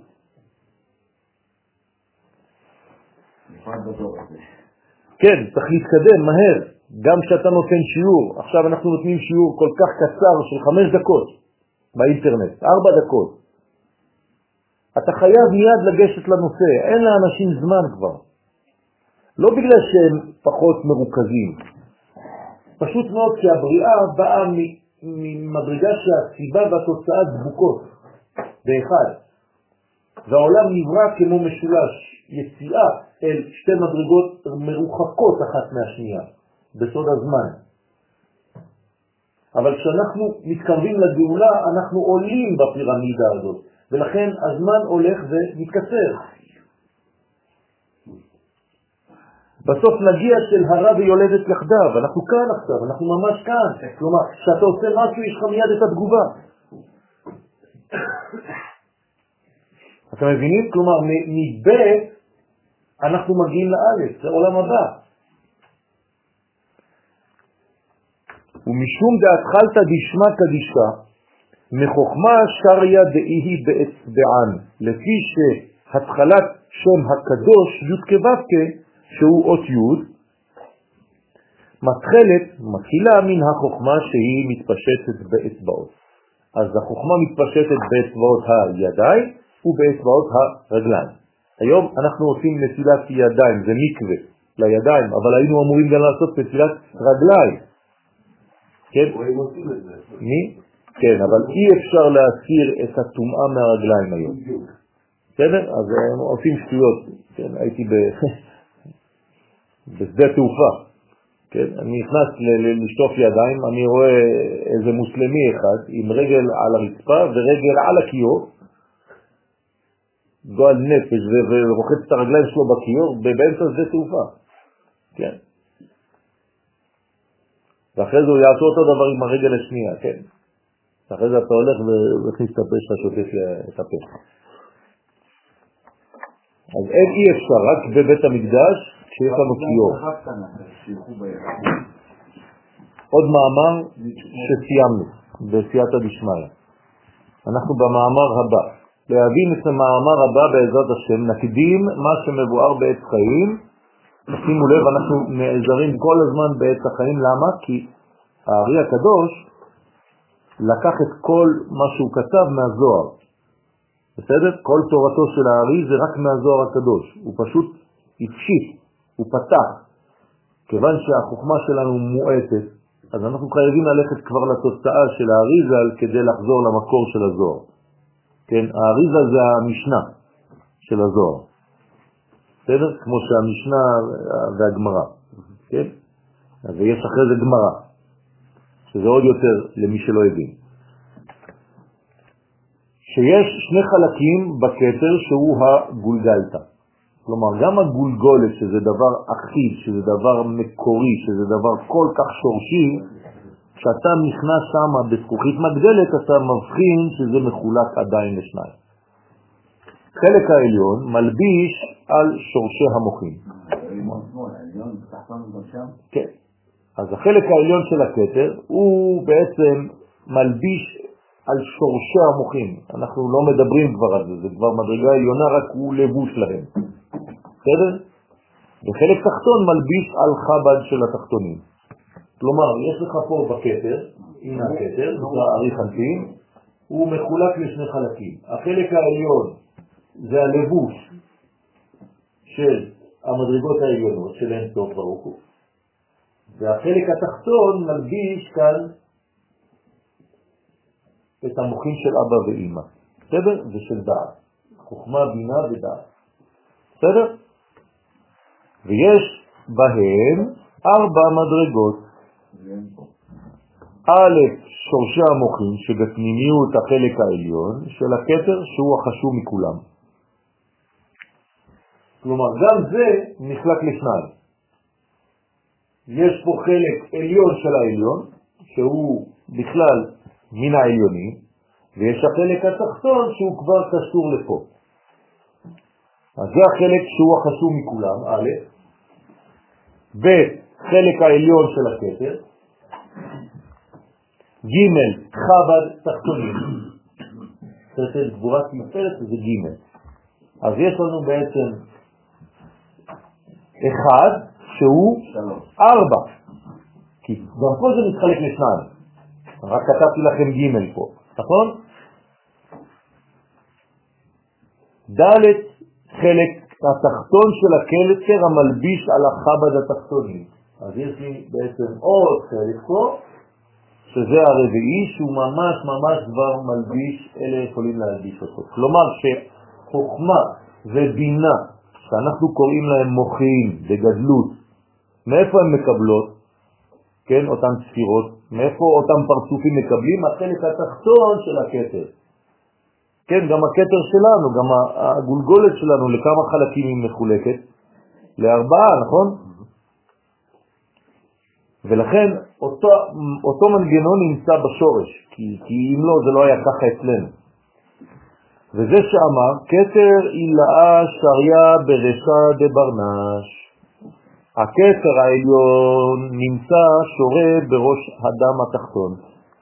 דוגמת הכתר שיש בראש הדם העליון שהוא זעיר אנפין. ואמרנו תמיד, ואנחנו חוזרים ואומרים, שהכתר אינו קשור לראש. אתה מוריד את הכתר בלילה כדי ללכת לישון, המלך שם את הכתר על הקיר. יש לו מסמר. הוא תולה את הכתר ככה, נכון? הוא לא הולך לישון עם הכתר בפנים. כלומר, זו מדרגה שאינה שייכת. אבל כשהוא מניח את הכתר על ראשו, הוא מגלה את המלכות. הוא לא יכול לצאת בלי הכתר. הכתר הזה נותן לו מעמד של גילוי. לא סתם מעמד חיצוני מלאכותי. תבינו, כשמלך ישראל לובש, שם על עצמו את הכתר, הוא מקבל באותו זמן מדרגות. כמו שאנחנו למשל דורשים מעשה אבות, סימן לבנים. אתם חושבים שזה סימן, זה סימן, זה, זה, כן, נתן לי רמז. לא, זה עבר בגנים של הבנים. מה עבר בגנים של הבנים? יפה, לא המחשבה של האבות, מעשה אבות. כלומר, איך אתה מחנך את הילד שלך? רק על ידי מעשים. אתה יכול להגיד לו מה שאתה רוצה, שום דבר לא עוזר. מעשה אבות, תשימו לב לדיוק, סימן לבנים. לא מחשבת האבות. גם הקדוש ברוך הוא איתנו. לא אכפת לנו מה הוא חושב. אכפת לנו מה? הוא עושה. מעשה. ידיו מגיד הרקיע. כוח מעשיו הגיד לעמו. אתם מבינים כאן? זה דבר מאוד מאוד מדויק לחינוך. אל תדברו עם הילדים, אל תספרו להם סיפורים. תעשו. הם צריכים לראות עשייה, זה מה שישאר להם חרוץ בעולם, בחיים שלהם. לא ראו דוגמה מעשית, לא נשאר.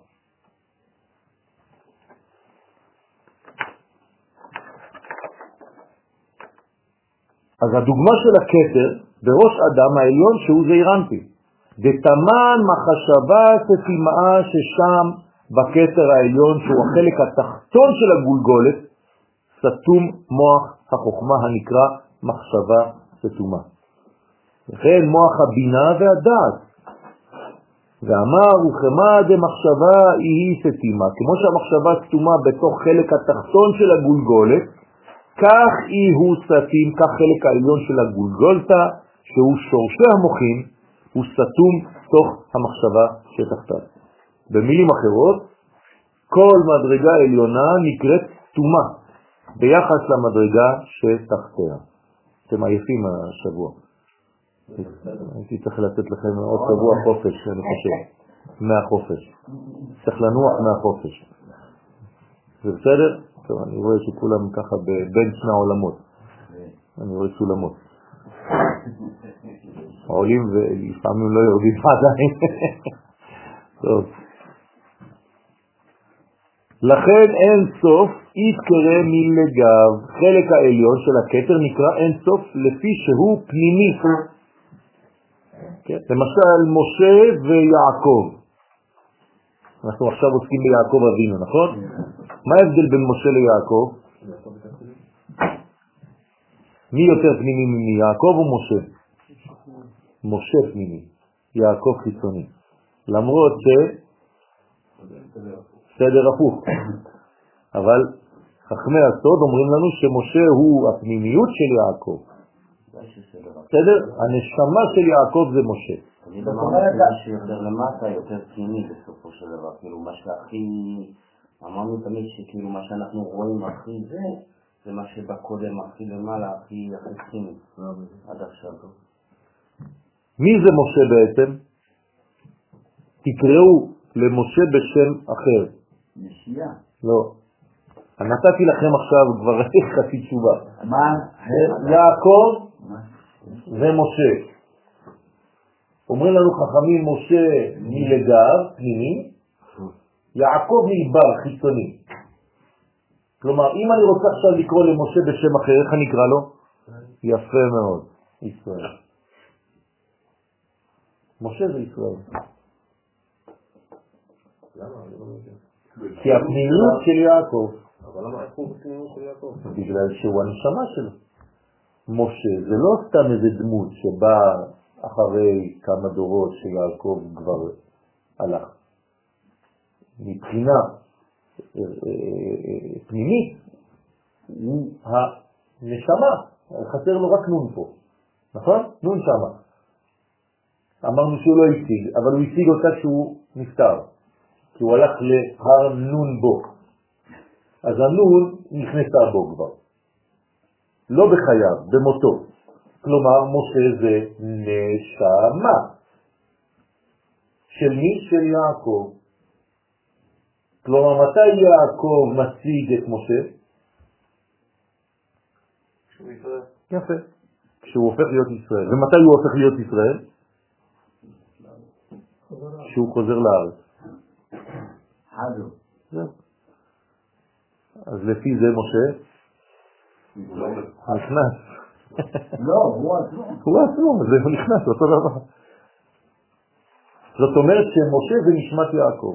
אז מה... זה יעקב בעצם? זה שם של ישראל שהם בגלות. זהו. ומשה זה כש... משה הוא בני ישראל, סליחה הנשירה. יעקב בחוץ. אז משה ויעקב למעשה זה כבר ישורות, משה ויעקב זה נשמה וגוף. בסדר? אתה יכול להגיד בפרשה, לא יקרא שמך עוד יעקב כי אם משה. אבל זה ישראל, זה אותו דבר. לכן משה, אם אתה רוצה להחריב את עם ישראל, מה אומר משה?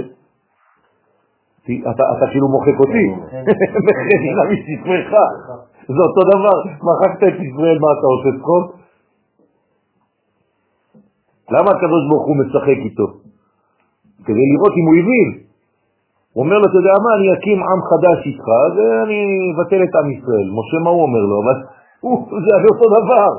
מחקת אותם, מחקת אותי, אני לא קיים בכלל.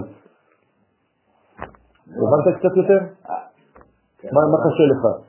למה להגיד זה עכשיו על יעקב? למה לא להגיד, אה, למה לא לקחת אה, אברהם או יצחק? כי כי חכמים אומרים לנו שבתפארת יש שני חלקים, חלק פנימי, חלק חיצוני. החלק הפנימי נקרא משה, החלק החיצוני נקרא יעקב. איפה איפה יוסף? בברית, זה מש- משהו אחר, אז הוא גם נשמה של, משה גם נשמה של יוסף. בוודאי. בוודאי, אבל יוסף הוא כבר הגיב, הוא כבר הצינור התחתון יותר. יותר חיצוני מ- אפילו מיעקב. כלומר, יותר בגילוי. חיצוני זה לא אה, דבר שלילי, זה פשוט גילוי. כלומר, משה מתגלה דרך יעקב. לכן, לפי שהוא פנימי, אז הכתר נקרא אין סוף. תמיד הכתר נקרא אין סוף. לא לשכוח את זה. הכתר נקרא אין סוף לפי שהוא פנימי וחשוב לערך חב"ד התחתונים. אז כל מי שגדול ממך נקרא ביחס אליך אין סוף. בסדר? כל מדרגה נקראת אין סוף ביחס למדרגה שתחתיה. כתר אילאה מלבר, וחלק התחתון של הכתר נקרא כתר עליון, והוא חלק החיצון, כן? על חב"ד התחתונים. במילים אחרות, גם בפנימי יש פנימי של הפנימי וחיצון של הפנימי. אה, אל תסתכעו במדרגה בגלל שקראנו לה פנימיות.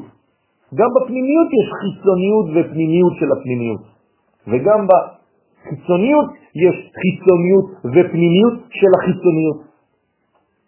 למשל בעולם, הפנימיות זה ישראל, אומות העולם זה החיצוניות. במילים אחרות, אם הפנימיות ישראל לא מעבירה את המסרים האלוהים לחיצוניות של אומות העולם, אז לא עשינו את העבודה עד הסוף. אז אנחנו משה שלהם. נכון. אבל הם צריכים לגלות בסופו של דבר את מה שאנחנו קיבלנו. בשביל מה קיבלנו? בשביל מי קיבלנו? בשבילם. אז כמו שאמרתי שמשה וישראל אחד הוא, אז גם אנחנו והם אחד הוא. נכון. יש זיווג בין ישראל לבין אומות העולם לעתיד לבוא. כמו חתן וכלה. בגלל זה צריך לומר גם את עלינו לשבח ישר, זה גם הפוך. זה מדרגה אחרת, כן? לצורך מלחמה. חשבתי שיכירו וילדו כל יושבי תבל. כן. תבל יושבי... כן, זה רק, זה רק עניין של, של כי, כי יש לנו קושי לגלות את זה. אז אומרים לנו לומר את זה ישר והפוך, בזמן מלחמה. כדי שהדבר יגיע בסופו של דבר לקיצוניות ולא יישאר תקוע בפנימיות. דבר שנשאר תקוע בפנימיות, הוא, גומר, הוא גורם לאוברדוס. כן, אז אתה לא מעביר את זה לחיצוניות, אתה הופך להיות גם אוברדוס. כן, ובסוף זה נשאר רק בחלק שלך, בכיתה שלך, בחצר שלך. וזה זה צריך מאוד מאוד להיזהר. המשיח הוא משיח של העולם כולו. הוא כמובן שייך לעם ישראל, אבל הוא משיחו של העולם, של כל היקום, של כל היש. הקדוש ברוך הוא לא היה בורא אנשים סתם, אם אין להם צורך, אם אין צורך בהם בעולם. עכשיו הבאת את הלימוד לאינסוף. הורדתי אותו דווקא דווקא. לא, לקחת אותי לאינסוף. בסדר, תוריד אותי בחזרה. תחזור. הקיטרא דרשע הילאה, הכתר של ראש העליון, של זעירנטין, דהיינו הפנימיות של החלק העליון של הכתר, בסדר? הפנימיות. ארבעה יסודים בגופה, הארבעה יסודות של הגוף של זעירנטין, שהם שורשי המוחים של חסדים, חוכמה ובינה וחסדים וגבורות, זה דעת. כלומר, החלק העליון של הכתר הוא שולט על חוכמה, בינה, חסדים וגבורות. בהון שריה י' כו' באלו שורשי המוחים, כלומר בחלק העליון, בשורש, נמצאות ארבע אותיות של שם הוויה י' כו' תבינו מאיפה זה בא השם י' כו' מהפנימיות הכי פנימית של המוח. כי זה שולט על ארבעה חלקים, לכן יש ארבע אותיות. מה הם ארבע אותיות? חוכמה, בינה, חסדים וגבורות. י' כ' ו' כ'. זה נקרא הוויה, שאנחנו הובים, הכל הווה מאותה הוויה. בסדר? אז איך זה חסדים יש אבל שש? כי יש שישה חסדים, זה זירנטי. החמישי הוא רק מגלה, היסוד, נכון, יש חמישה חסדים, לכן היסוד, אמרנו לכם כבר קודם לכן, שהיסוד נחשב לדלה וענייה, דל, שאין לו מעצמו כלום, הוא רק כללות של החמישה. לכן הוא נקרא קול, כף למד. אז הוא לוקח את החמישה, אז לוקח את החמישה והוא ממשיך אותם, בסדר? למלכות. אז י' בחוכמה, ה' בבינה, ו' וה', שתי יתרים, חסדים וגבורות. בסדר? אז הה' האחרונה של י' כו' זה גבורות. הו' חסדים, הה' הראשונה בינה, והי' חוכמה. בסדר? זה בשורש ככה. כן. נכון, זה מתגלה בכל קומה וקומה. לא חשוב איפה תהיה, ברגע שזה כאן, זה חייב להתגלות בכל קומה. כלומר, אם השורש הזה לא מתגלה באיזושהי קומה, הקומה הזאת זה נמק, היא תמות. חז ושלום שהאדם גשמי, פיזי, חותכים לו חלק מהגוף, זה בגלל ששם הוויה כבר לא מגיע לשם. ואם שם הוויה לא מגיע לשם, זה מת. אז מה אנחנו צריכים לעשות כל החיים שלנו? לדאוג שהשם הזה, י' כו' יגיע לכל החנקים, לכל הפינות של החיים שלנו. זה נקרא לשם ייחוד קודשה בריחו. זה לא סתם איזה חיבור שאני לא יודע, ממציא בראש. כלומר, במילים שלי, אני מבקש מאין סוף ברוך הוא שהיוד כו' כלומר ההוויה, החיים הפשוטים יגיעו לכל קומה במציאות. ואז אני מקדש את שמו.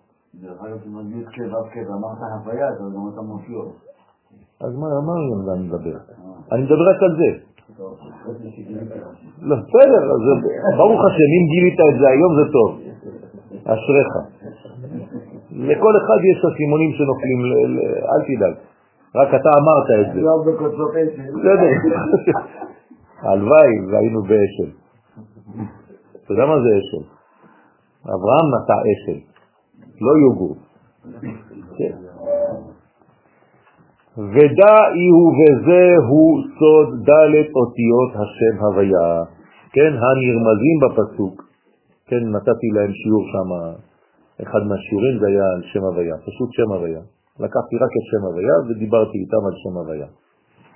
כן, הפחדתי אותם כי אמרתי להם שחסרה להם ההא האחרונה. כלומר הם ביאקו. אז הם התחילו לפחד, כן. איך יכול להיות שחסר לנו? אמרתי להם כי שם הוויה, כשאתם כותבים אותו, הרי בתוך ההא האחרונה אנחנו כותבים אדמי, נכון? בכוונות. כלומר, ההא האחרונה זה אדנות, אבל אין לכם אדנות. אתם בחוץ לארץ, אתם לא יכולים, אין אדון. אז, אז, אז אתם מקטינים את השם, כלומר מצמצמים אותו. אדוני י"ק בציון גדול. שם הוא קטן. התחרפנו, כן? אתם, אתם מקטינים את השם חז ושלום. אתם סתם אומרים קדיש, אתם אומרים בקדיש יתגדל ויתקדש, אבל אתם סתם אומרים מילים, אתם לא יודעים מה אתם אומרים. אתם מבקשים שהוא יהיה גדול ואתם במעשים שלכם מקטינים אותו. אני אומר לכם את זה מאהבה, כן, אבל תבינו, תפנימו. הנשים, הנשים, הבנות, כן, הפנימו הרבה יותר מהגברים. התחילו לבכות, הבנות התחילו לבכות. וכל מי שהיה גבר, אבל עם תכונה מאוד עדינה של נשיות מפותחת, שזה לא דבר שלילי, כן? להפך, גם הוא. האחרים אה, הם לא מבינים מה זה, הם חושבים שזה וורטים. כן, אתה עושה להם איזה חידוש, אותיות וזה. אמרתי להם, אני, אני בוכה, אני אומר לכם את זה, אני בוכה, כי אתם לא מבינים. אתם באונייה הגדולה הזאת שטבע, אתם זוכרים איך קוראים לה? כן? אתם עדיין שם, עם כל הפפיונים וזה, ומנשקים את הידיים של העלמות החמודות, ואוכלים כל מיני דברים עדינים והכל, אבל כל האונייה טובעת. אתם לא, אתם לא מתעוררים, אתם לא מבינים שזה הסוף, שבאים לתת לכם מנות אחרונות לעורר אתכם, אולי זה, זה, זה פעמים אחרונות.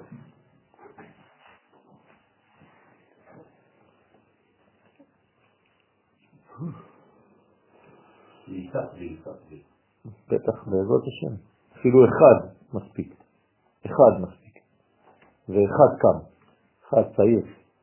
אמר לי, אמר בקול רם, התחיל לבכות, אמר, אמר בקול רם, התפרץ שם. אמר, אני הולך. שכנעת אותי, אני הולך. הסתכלו עליו כולם ככה כמו איזה משוגע, כאילו ירד משהו. זהו, עכשיו קיבלתי את ההחלטה, עכשיו, עכשיו, בשיעור הזה, עכשיו אני הולך, זהו, נגמר. כל הנקרא בשמי ולכבודי הוא, כן, כנגד עולם האצילות, שמשם שורש החיה שבחוכמה. כל הנקרא בשמי ולכבודי, תשימו לב. כי שמי זה אותיות שם י'. מה זה שמי? תחלקו את התיבה לשתיים, שם י', שמי. זה שמי לעולם. כלומר, זה שם י' לעולם. מה זה לעולם? בשביל העולם. כלומר, זה שמי, זה השם שנקרא י' לעולם. וזה זכרי לדור דור. אתם מכירים את הפסוק הזה, נכון? אז מה זה ההבדל בין שמי לבין זכרי? שמי זה שם י' וזכרי זה זכר את הי', נכון? אז שם י' וזיכרון של י'. אחד לעולם ואחד לדורות. מה ההבדל בין עולם לבין דורות? עולם זה כללי. לא, עולם זה... דור זה דרך. מה? יפה. מקום ונפש. זה שמי לעולם, אז לעולם אתה יכול לתרגם לעולם, אבל גם לעולם. ודור דור זה כבר דורות, זה כבר זמן. כלומר, אני מתלבש במימד של המקום ובמימד של הזמן, כמובן במימד של הנפש ושל של, של, של כל המדרגות האלה, של המשולש הזה. אז אותיות של י' שבחוכמה שולטת בעולם האצילות, אז הי', אם עכשיו תחלק את זה לי' כו' על איזה עולם שולטת הי' הראשונה? על עולם האצילות, נכון? היא מקבילה לעולם האצילות, בספירות לחוכמה. וכן מספר כבוד הוא בסוד ל"ב נסיבות חוכמה. כמה זה בגמטריה כבוד? 32. כלומר, כבוד זה כמו ל"ב, כמו לב. ומה זה ל"ב? נסיבות של החוכמה. לכן, הכבוד זה בעצם החוכמה שמתגלה ב-32 נתיבות. אתם לא איתי. מה זה כבוד?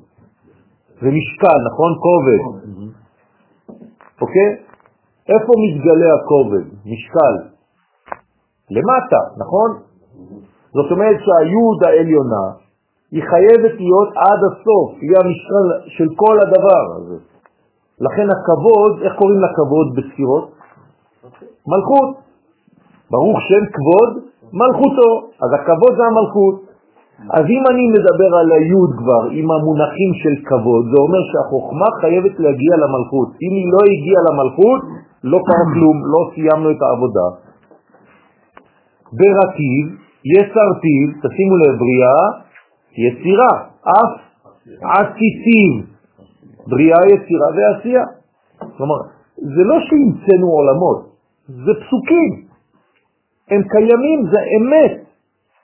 ברטיב יצרתיו אף עשיתיו, הוא מפרש ברטיב. מה יש בבריאה?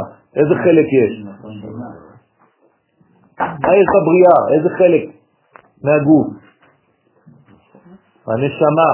אתם זוכרים? נשמה בבריאה, נכון? דא נשמתה קדישה, זו הנשמה הקדושה, ששורשה מן הבינה שהיא סוד ה' הראשונה בשם הוויה. איפה זה פה? משה. נכון? בבריאה זה אות ראשונה של שם הוויה? ה' ראשונה. בסדר? השולטת בעולם הבריאה, והיא עולם המחשבה. כי זה עדיין מוח שבא. החוכמה שבתוכה, מחשבה, מוח שבא, שהיא עולם המחשבה, כי היא נתקנת על ידי מחשבות טהורות וקדושות. כלומר, איך אני יכול, איך אתם יכולים לתקן את החוכמה שלכם? אפשר לתקן חוכמה? אפשר לתקן בינה? על ידי מחשבות טובות. כלומר, כשמחשבה רעה מגיעה אליך, תדחה אותה, תעיף אותה. ובמקומה תכניס מחשבה אחרת. לא חשוב איזה מחשבה מגיעה אליך, אם אתה רואה שהיא רק מחבלת בך, או מפחידה אותך, או גורמת לך לחולשה, תדחה אותה. אל תחשוב עליה. תכניס עכשיו מדרגה של קודש, תקרא תהילים. בסוד ראותה דליבה שבגינה. כלומר, תשנה את המדרגות האלה, ש- שהמדרגות האלה תישארנה תמיד טהורות, מעוגנות בקודש. יצרתיו, יצירה. מה יש ביצירה? רוח, נכון? מה זה רוח? אחראי על מה? על הדיבור. רוח ממללה. הדיבור, מאיפה הוא יוצא? מהרוח. מי שאין לו רוח הוא לא אדם שמסוגל לדבר. אדם שמסוגל לדבר, כן? יש אנשים שלא מסוגלים לדבר, אני לא מדבר על אילמים, אני מדבר שהם לא מסוגלים בכלל להעביר מסר. מה חסר להם? רוח. כדי לדבר צריך לקבל רוח, צריך לבנות את הרוח של עצמך. אם אין לך רוח, לא תוכל לדבר. זה בא מיצירתיות. בסדר. יצירתיות. עכשיו, מה זה, איך בונים רוח? אותיות, רווח. כלומר, תשתוק בין המילים. אדם שרוצה להעביר מסרים צריך לדעת לנשום, להעביר את מה שיש לו להעביר בחיתוכים. אדם שלא אלא לדבר, הוא זורק. אז זה גבורות צריך להיות. יפה, יש בתוך גבורה. יש חסדים וגבורות. אותו דבר, יש בתוך אבב, ועכשיו אנחנו בתפארת, מה יש בתפארת? חסדים וגבורות. אוקיי. אז מי שלא מדבר בנחת, מי ש... כן? אין לו רוח, חסר לו רוח. אז תקנה רוח.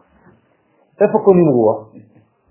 תלמד לדבר בנשימות כדי שהמילים שלך תהיינה חתוכות, כדי שיבינו מה אתה אומר. תכניס רווחים. אז זה נקרא יציר, יצרתיו דה רוח ממללה. זהו הרוח שעל ידו כוח הדיבור, ששורשו בזעיר אנפין, שהוא סוד אות ו' בשם הוויה. אני יכול לקרוא לזה תפארת? כן, השולט בעולם היצירה. אז תקרא לזה תפארת, כי קוראים לזה תפארת. דמיני חבן ממללים, שמכוחו החיות, חיות הקודש אפילו מדברות. יש להם רוח, הקודש. כלומר, מה זה רוח הקודש? דיבור נכון. קדוש. דיבור שבא מהקדושה. זה נקרא רוח הקודש. כי זה רוח, רוח זה דיבור, לא לשכוח. וקודש זה קודש, זה חוכמה. כלומר, מי שמדבר בחוכמה, יש לו רוח שבא מהקודש. רוח של הקודש. ועולם היצירה נתקן על ידי דיבורי התורה והתפילה. מלמדים אותנו איך מתקנים את העולם הזה. על ידי תורה, כלומר בקול רם, לא כאילו אתה קורא איזה רומן. אתה קורא תורה בקול רם, אתה מבטא את המילים, אתה אומר אותם בקול, שאתה שומע אפילו לאוזניך, שאוזניך שומעות את דיבוריך, אתה מתקן בזה את עולם הרוח שלך, את היצירה שלך. עכשיו אנחנו יורדים לקומה התחתונה, עשיתיו דה נפש. זה החלק התחתון של הנשמה שנקרא נפש. זו הנפש ששורשה במלכות, שהיא סוד האחרונה בשם הוויה, השולטת בעולם העשייה. כלומר, איך אני מתקן מלכות? על ידי עשיות. למעלה. הדיבור הוא קודם לעשייה, הוא מביא לידי עשייה. יש מחשבה, דיבור ומעשה.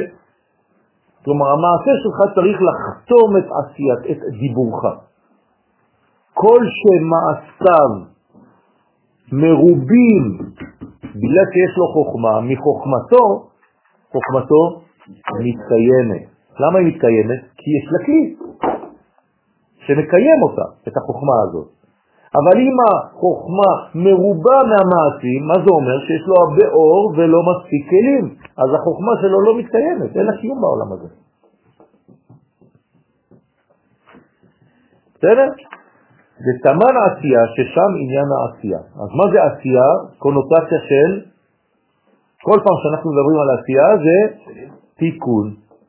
אשר ברא אלוהים לעשות, עשייה זה תיקון. מה זה תיקון? אורות בכלים שווים.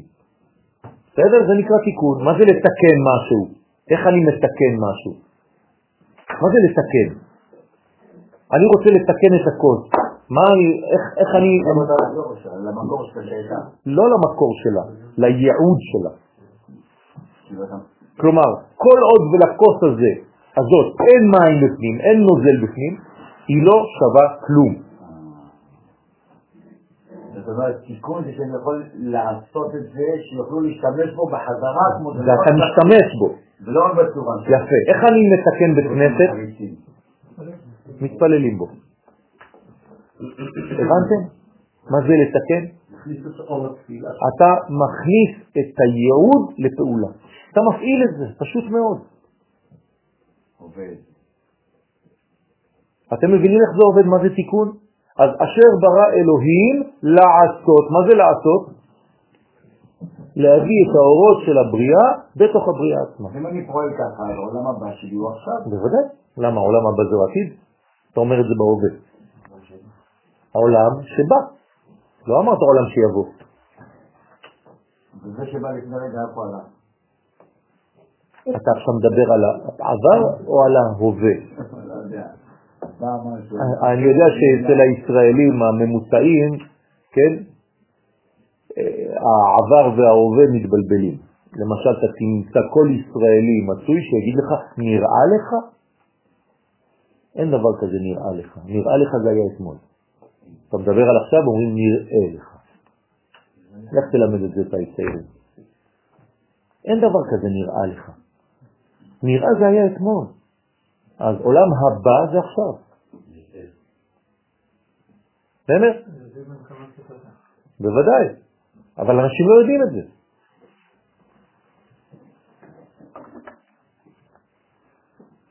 נדמה לך זה עכשיו? אם אני רוצה לומר את זה על אתמול, איך אומרים? נדמה לך. לך תלמד את זה. אתמול זה נדמה לי, היום זה נדמה לי, היום זה נראה לי. נכון? אז בדיבור? בוודאי, רק שבבא לא מבחינים את זה. נכון?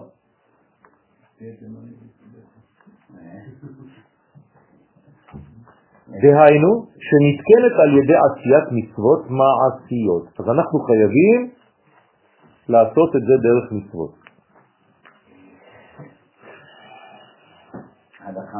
כי מה זה מצוות? אור אלוהי במעשה אנושי. כן, לעשות מצוותיך חפצתי. אני לוקח את המצוות שלו ואני עושה. כלומר, אני גורם להבאת כלים כדי שהאור שלו יתגשם, יתממש בעולמי. ותורתך בתוך מעי, מה זה אומר? שאני אוכל אותך. כלומר, מתי אני הכי לומד תורה? שאני אוכל. בסעודה. כל סעודה. כן, כל סעודה. אם היית אוכל בכוונות, היית תלמיד חכם עצום, בלי ללמוד. ויבלע, אבלע. כן, אבלה, זאת הבעיה. איפה כוונות? זאת הבעיה. כן, הכהנים היו אוכלים קודשים, חוזרים לבית אחרי מילואים, חבל על הזמן. אתה הולך למילואים, חוזר ילד, נכון? זורק אה, זיתים בתוך קופסאות, אין לך מה לעשות. משעמם לך שם כדורים בתוך זה. אתה הולך למילואים בבית המקדש, אתה חוזר, תוך אורות, תמיד חכם. למה? אכלת בשר קודש עם כוונות. כל הכהנים אוכלים בכוונות. הכהן שם, החכם, אומר להם, עכשיו אתם מכוונים בלעיסה ראשונה כך, לעיסה שנייה ככה, לעיסה שלישית, אוכל, אוכל, אוכל, אתה רק מגלה קודשים. נכון, נכון. מה, עשה האדם הראשון? מה המצווה שלו? לאכול. רק לאכול. אם היינו אוכלים כמו שצריך, היינו אוכלים, למשל עכשיו שבת, הערב, מה אתה צריך לאכול? את השבת, לא הסעודות של שבת, סעודת שבת. אתה אוכל את השבת, ביסים בתוך השבת עצמה. פעם אתה אוכל את השין, פעם אתה אוכל את הבית, פעם אתה אוכל את התו. זה. אכלת פעם שבת? לא. אכלת. קוסקוס בשבת, אכלת סלט בשבת, אבל לא אכלת את השבת. תאכל את השבת, תראה מה זה מוצאי שבת. אגב, בדיוק להכיל את השבת עליך, היא נמצאת. זה משהו אחר לגמרי. זה לא מטורף, זה... זה מטורף, אני לא שם אף פעם. הנה, אתה שם, בעזרת השם. לפחות במחשבה, ברצון, בהשתוקקות. מרגיש כמו קור. דשריה ברמח פיקודין, שהמלכות שורה ברמח מצוות עשה, כנגד כל ההוויה שלי. אני רמח, כל, כל כולי רמח ושסה. רוצה לומר שהיא מתקנת על ידי קיום המצוות, מצוות עשה והן מצוות לא תעשה. אין לנו יותר דתי. וואי, צריך צילומים פה.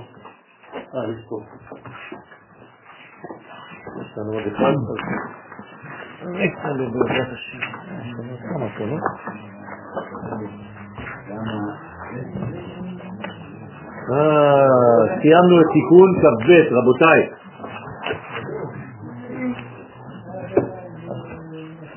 לעשות סיום, לעשות סיום צריך לעשות פה סיום. תשאיר איזה שיר, נו. תשאירו שיר, נו.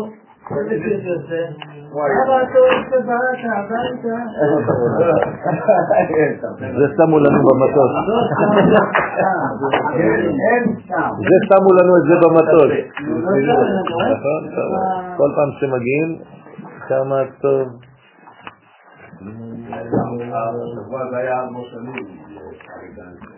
כן. אני גם עברו לי עשר- עשרה ימים, חשבתי שזה חמש שנים.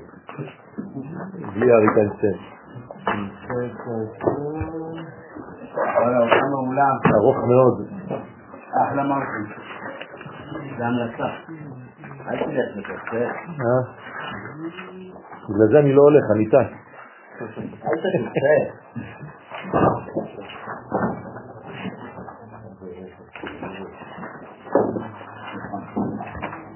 ובעזרת השם, ברוך שהחיינו וקיימנו והגיענו לזמן הזה. אנחנו בתיקון 23, תיקונה 20 ותלת.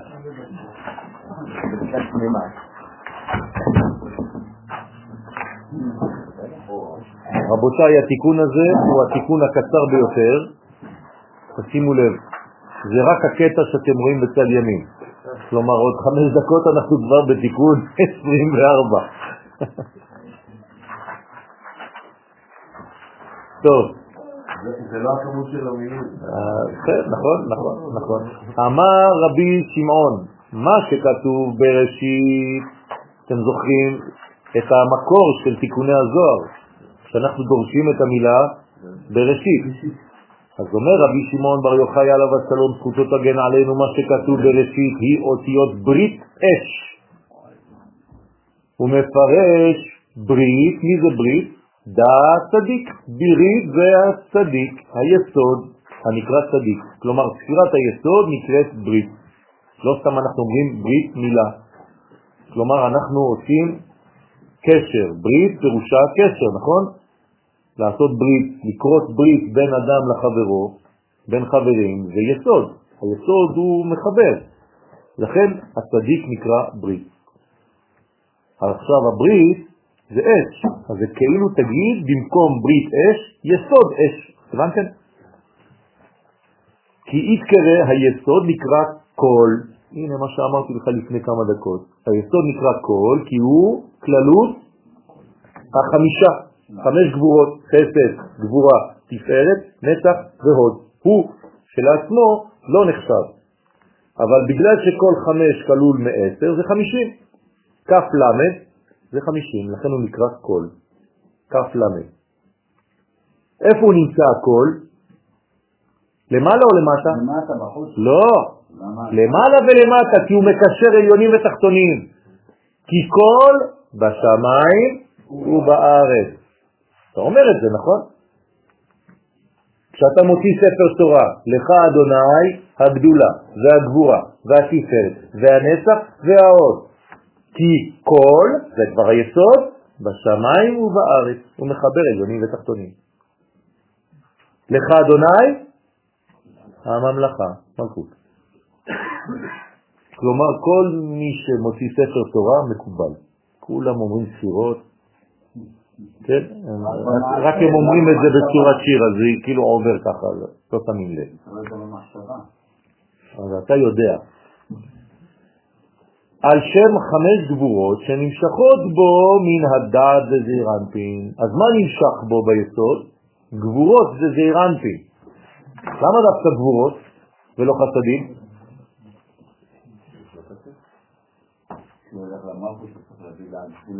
לא, הוא ממשיך הכל, אבל פה אנחנו מדברים על ברית אש. ומה זה אש? גבורות, כלומר זה ספציפי עכשיו, אנחנו מדברים רק על העברת הגבורות. אש אני נשאר אותה לשפחת גבורות? בוודאי, מה זה אש? מים זה חסדים, אש זה גבורות. אוקיי? אז בואו נתחיל עוד פעם. ברית זה היסוד הנקרא צדיק. כל זה היסוד שנקרא כל, על שם חמש גבורות שנמשכות בו מן הדעת וזעירנפין, וכל אחת כלולה מעשר, שביחד הם חמישים כמספר כל, והגבורות הם סוד אש שבברית. הנה, הוא התייחס רק לחלק שנקרא אש. זה לא שהיסוד לא מעביר חסדים, הוא מעביר גם חסדים, אבל כאן הוא מתייחס לברית אש, לצירוף הזה של בראשית. קישורה דכל איברים בגופה, והיסוד הוא הקשר המקשר את כל איברי הגוף בשעת הייחוד. כלומר, מי מזדווג בעצם? כל הגוף. דרך היסוד. במילים אחרות, אדם שהיסוד שלו לא חי, שיש לו בעיה בדבר הזה, כן? בעמידת היסוד, זה אומר שהוא לא שותף וחי את המעשה שהוא עושה. הבנתם מאיפה זה נובע? לא, לא הבנתי את זה, אני הבנתי ש... אתה רוצה שאני אתאר לך? אני הבנתי ששייך לכל הגוף. אם לא כל הגוף משתתף בעשייה הזאת, באקט הזה, היסוד לא יכול לחיות, הוא לא עומד. אתם מבינים מאיפה זה בא? זה בלי כדורים ובלי כלום. זה פשוט שהאדם לא נמצא בזיווג הזה. אם האדם עצמו היה נמצא כל כולו בזיווג, אין סיבה שהיסוד שלו לא יהיה חי. הוא חי מכל... בוודאי. כי כל האיברים נהנים מהאיחוד לפי שכולם נקשרים ביסוד. כלומר, הוא הקשר של כולם. הוא הדבק של כל הגוף. לכן הוא נמצא באמצע. ככה אדם, תעמיד אותו על האיבר הזה, הוא בשיווי משקל. ככה תפס פנחס את זמרי בן צלול. משם, נעץ שמה. את שניהם והעמיד אותם ככה. ואמר עוד, חטא דאיהו תמניה יומין, עוד חטא שביסוד, מה זה עוד חטא שביסוד? שמונה ימי מילה. היסוד קשור לשמיני, נכון? למנצח על השמינית. שדוד המלך כתב את המזמור הזה, למנצח על השמינית, למי הוא התכוון? ליסוד, כן, נכון? כלומר, האם השמינית שלך פועלת? הבנת? אוקיי. אז עוד חטא שביסוד הוא סוד שמונת ימי מילה. שאלנו כבר כמה פעמים, אבל אולי לא כולם היו פה. כמה ימי מילה יש לך אתה? יום אחד. רק יום אחד, נכון? אם היה לך שמונה ימי מילה לא היה נשאר כלום. לא, אולי כן. אה? זה לא. אוקיי, אז למה קוראים לזה שמונת ימי מילה? כי כל יום הוא מעביר את ה... מה מעביר? מעל הטבע.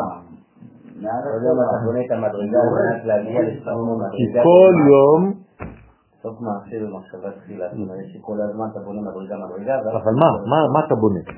מה אתה בונה? מה קורה בשמונת הימים לפני שחותכים? כאילו, מה קורה? מה קורה בתינוק? יפה מאוד. הזוהמה מתנקזת באותו מקום, בעורלה. כלומר, כל יום מהיום שהילד נולד מתחיל לזרום לתוך המקום הזה של הברית חלק של רעל. רק ביום השמיני כולם מרוכזים באותו מקום, ואז אתה יכול לחתוך, כשאתה חותך בחיתוך אחד, חתכת בעצם את כל המדרגות של הזוהמה של התינוק הזה שהתנגזו שם. על זה אמרנו בשיעור, מאחד מהשיעורים, שאצל אברהם זה לקח 100 שנה, כדי שהכל יתנקז. לכן הוא לא יכול היה לחתוך ביום השמיני. כל? אז אז עדיין לא יתנקז. אז מכל מיני, הקדוש ברוך הוא עושה כל מיני דברים כדי לתת לו עוד זמן. ואם הוא נולד ערב? כן. אה, כולם נולדו ערב, חוץ מכמה שנולדו מעולים, אבל גם מי שנולד מעול, עושים לו סימן. בסדר, לא חשוב. מה שמונה ימים דווקא? למה שמונה ימים? תגיד אתה. לא, אמרנו אמרנו ששבע זה טבע. נכון. יפה. יפה. זאת אומרת שביום השמיני מה אתה עושה? לא. לא, מבחינת המיקום של הספירה. אבל היא בעצמה היסוד, היא שמינית. איך היא שמינית? מה זה שמינית? מה זה שמינית? למה היסוד נקרא שמינית? אתה אומר בצדק, היסוד נמצא במקום תשיעי, אז למה קוראים לו שמונה? יפה מאוד. זה הבינה. כלומר, כשאתה בעצם מל את התינוק, אתה מקשר אותו לעולם הבא. אל תדאגו פה, זה בהווה. אתה פשוט פותח לו שער להיות מקושר לעולם הבא.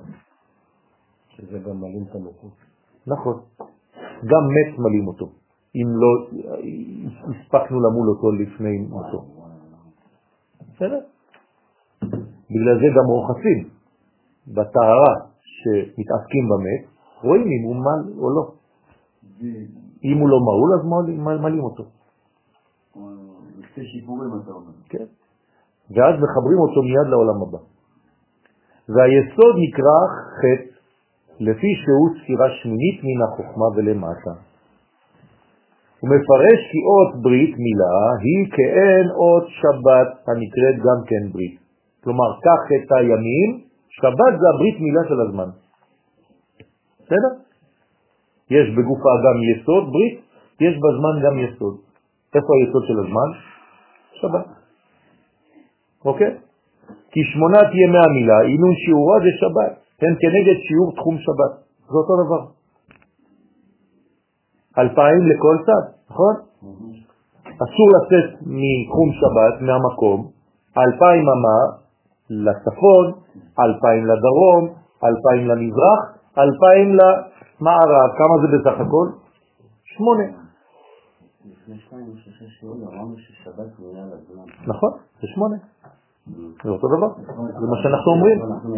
בוודאי. לא, הוא מעל הזמן. יסוד, שמונה, מעל הזמן, שקשור לזמן. אמרתי לכם איפה היסוד, למעלה או למטה? אמרתי לכם למעלה ולמטה, כי כל בשמיים ובארץ. אז הוא מעל הזמן שנכנס בתוך הזמן. הנה שבת עוד מעט נכנסת. מאיפה היא נכנסת? היא נכנסת, כשאתה אומר שבת נכנסת, באיזה שעה נכנסת שבת? לאן היא נכנסת? לא, תענו לי, תענו לי, לאן היא נכנסת? יפה. אז איפה היא? מחוץ לזמן. אז תסבירו לי עכשיו איך דבר שהוא מחוץ לזמן נכנס לזמן. זה הסוד הגדול ביותר במציאות שלנו. בסדר? תהיו טרן אלפין אמין לכל סתר, שהוא שני אלפיים אמות לכל צד, לארבע רוחות העולם, וביחד הם שמונה אלפים אמה. אותו דבר. כשאתם הולכים להדליק בעזרת השם יום שלישי בערב, לא הזה, אחר כך, נרות חנוכה, כן, אתם תדליקו שמונה בסוף, נכון? מה זה השמונה האלה? זה הקשר שלנו לעולם הבא. לכן באיזה קומה נמצאת החנוכיה? של הברית. אתה צריך שהחנוכיה שלך תהיה בקומה של הברית מילה שלך. צריך להוריד את האור למטה. הנה הסוד. מי שמדליק חנוכיה למעלה, הוא לא הבין בכלל מה קורה. החנוכיה צריכה להיות בקומה של הברית מילה שלך. ואתה עכשיו, שאתה למדת את זה, כשאתה תדליק את החנוכיה, אתה תכוון להדליק את מי? את היסוד שלך בקודש. שמה זאת הבעיה שלנו, נכון? זה התיקון שלנו שם. שם אנחנו צריכים להביא אורות של קודש. לנטרה בהון עוד שבת, לשמור בהם עוד שבת מלצאת חוץ לתחום. אותו דבר שאתה שומר את הברית שלך, שלא תצא מחוץ לתחום, אסור לך, נכון? ללכת למקומות אחרים, צריך להיזהר עם זה. אותו דבר, שבת, אתה לא נותן לזה לצאת חל ושלום. הוצאה בשבת זה איסור. כגב נדע אינון תמניה יומים תקום לקבלה בהון עוד ברית, כאין זה הם שמונת ימי המילה שהגביל הקדוש ברוך הוא שאז התינוק ראוי לקבל בהם את אות ברית. כלומר חייבים להיות שמונה ימים בעולם שהתינוק יעבור לפחות שבת אחת. כי אם לא היו שמונה ימים, אז יכול להיות שהתינוק לא היה עובר שבת, והיו מלים אותו בלי שהוא בכלל הכיר מה זה שבת. כשיש שמונה ימים חייב שתהיה שבת אחת בחיים של התינוק לפני שמלים אותו. בסדר? למה זה חשוב שהוא יפגוש, שהוא ייפגש עם הברית של הזמן לפני שהוא נפגש עם הברית של המעור? כמובן אם הוא נולד בארץ ישראל, הוא גם הברית של המקום. אז מעלתו עוד יותר גבוהה מאשר להיוולד בחוץ לארץ. ולנטרלה בהון ולשמור את אות הברית בכוח ספירה שמינית שהוא היסוד. דלה יתעביד באות ברית חילול, שלא יעשה באות הברית חילול, כלומר חלל, מת. לא רק זרע לבטלה, לחלל את שמו זה לשקר בבריתו. מה זה לשקר בבריתו? זה לא רק זרע לבטלה, זה לשקר בקשרים. הרי אמרנו שהברית זה הקשרים בין כל האיברים. אם חז ושלום לא, אין קשר בין כל האיברים שלך, אם אתה לא אחד, זה כאילו שאתה משקר בברית. תבינו, אני אומר עכשיו דבר מאוד מאוד עמוק. אני מדבר על זה. למה אנחנו אומרים בשם כל ישראל? עכשיו אתם מבינים מאיפה זה הקול הזה? מה זה קול? יסוד, אמרנו עכשיו. זאת אומרת, בשם היסוד שנקרא ישראל, אני עושה את המצווה הזאת. אם חז ושלום אתה יוצא מהכלל, לפי שהוציא את עצמו מן הכלל, כפר בעיקר, זה נקרא רשע. אתם מבינים מה זה? כמה זה חשוב? זה גם היה חלק מהשיעור שם. זאת אומרת, אם אני עושה את המצוות בשם כל ישראל, אני עושה אותם בשם היסוד, הנקרא עם ישראל. חז ושלום, אם אתה לא אחד, אתה בבעיה. אתה בעלמא דפירודה. אתה בעולם של חטאים. אתה בעולם של החטאות. ולכן זה נקרא איסור עריות. כן, במקום להיות עריות, הפכת להיות עריות. ומה זה עריות? ער, ו"ק, ערווה. ערו, ערו עד היסוד בה. זה ערווה. הערווה זה בעצם חז ושלום ערו ערו עד היסוד. זה חבלה ביסוד עצמו. חבלה בגילוי. חבלה בתרגום של המימדים הפנימיים כלפי חוץ. זה מה שעשה, רצה לעשות שרו של עשיו ליעקב בפרשת השבוע. הרי איפה הוא פגע בו? שם, שם, מה זה קרוב? שם. זה רק לשון נקייה. פגע בו שם. זאת אומרת שהוא רצה בעצם לפגוע בעתיד של עם ישראל, באיברי ההולדה, באיברי הגילוי,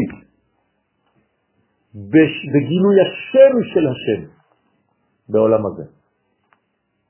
וברוך השם יעקב אמנם צולע, אבל כשהוא מגיע לשכם הוא כבר שלם.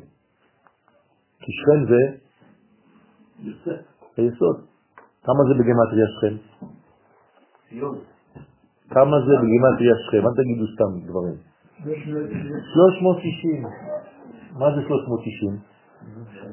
זה כללות היסוד, 6 כפול 6 כפול 10. כלומר, שכם זה... מה יש בשכם?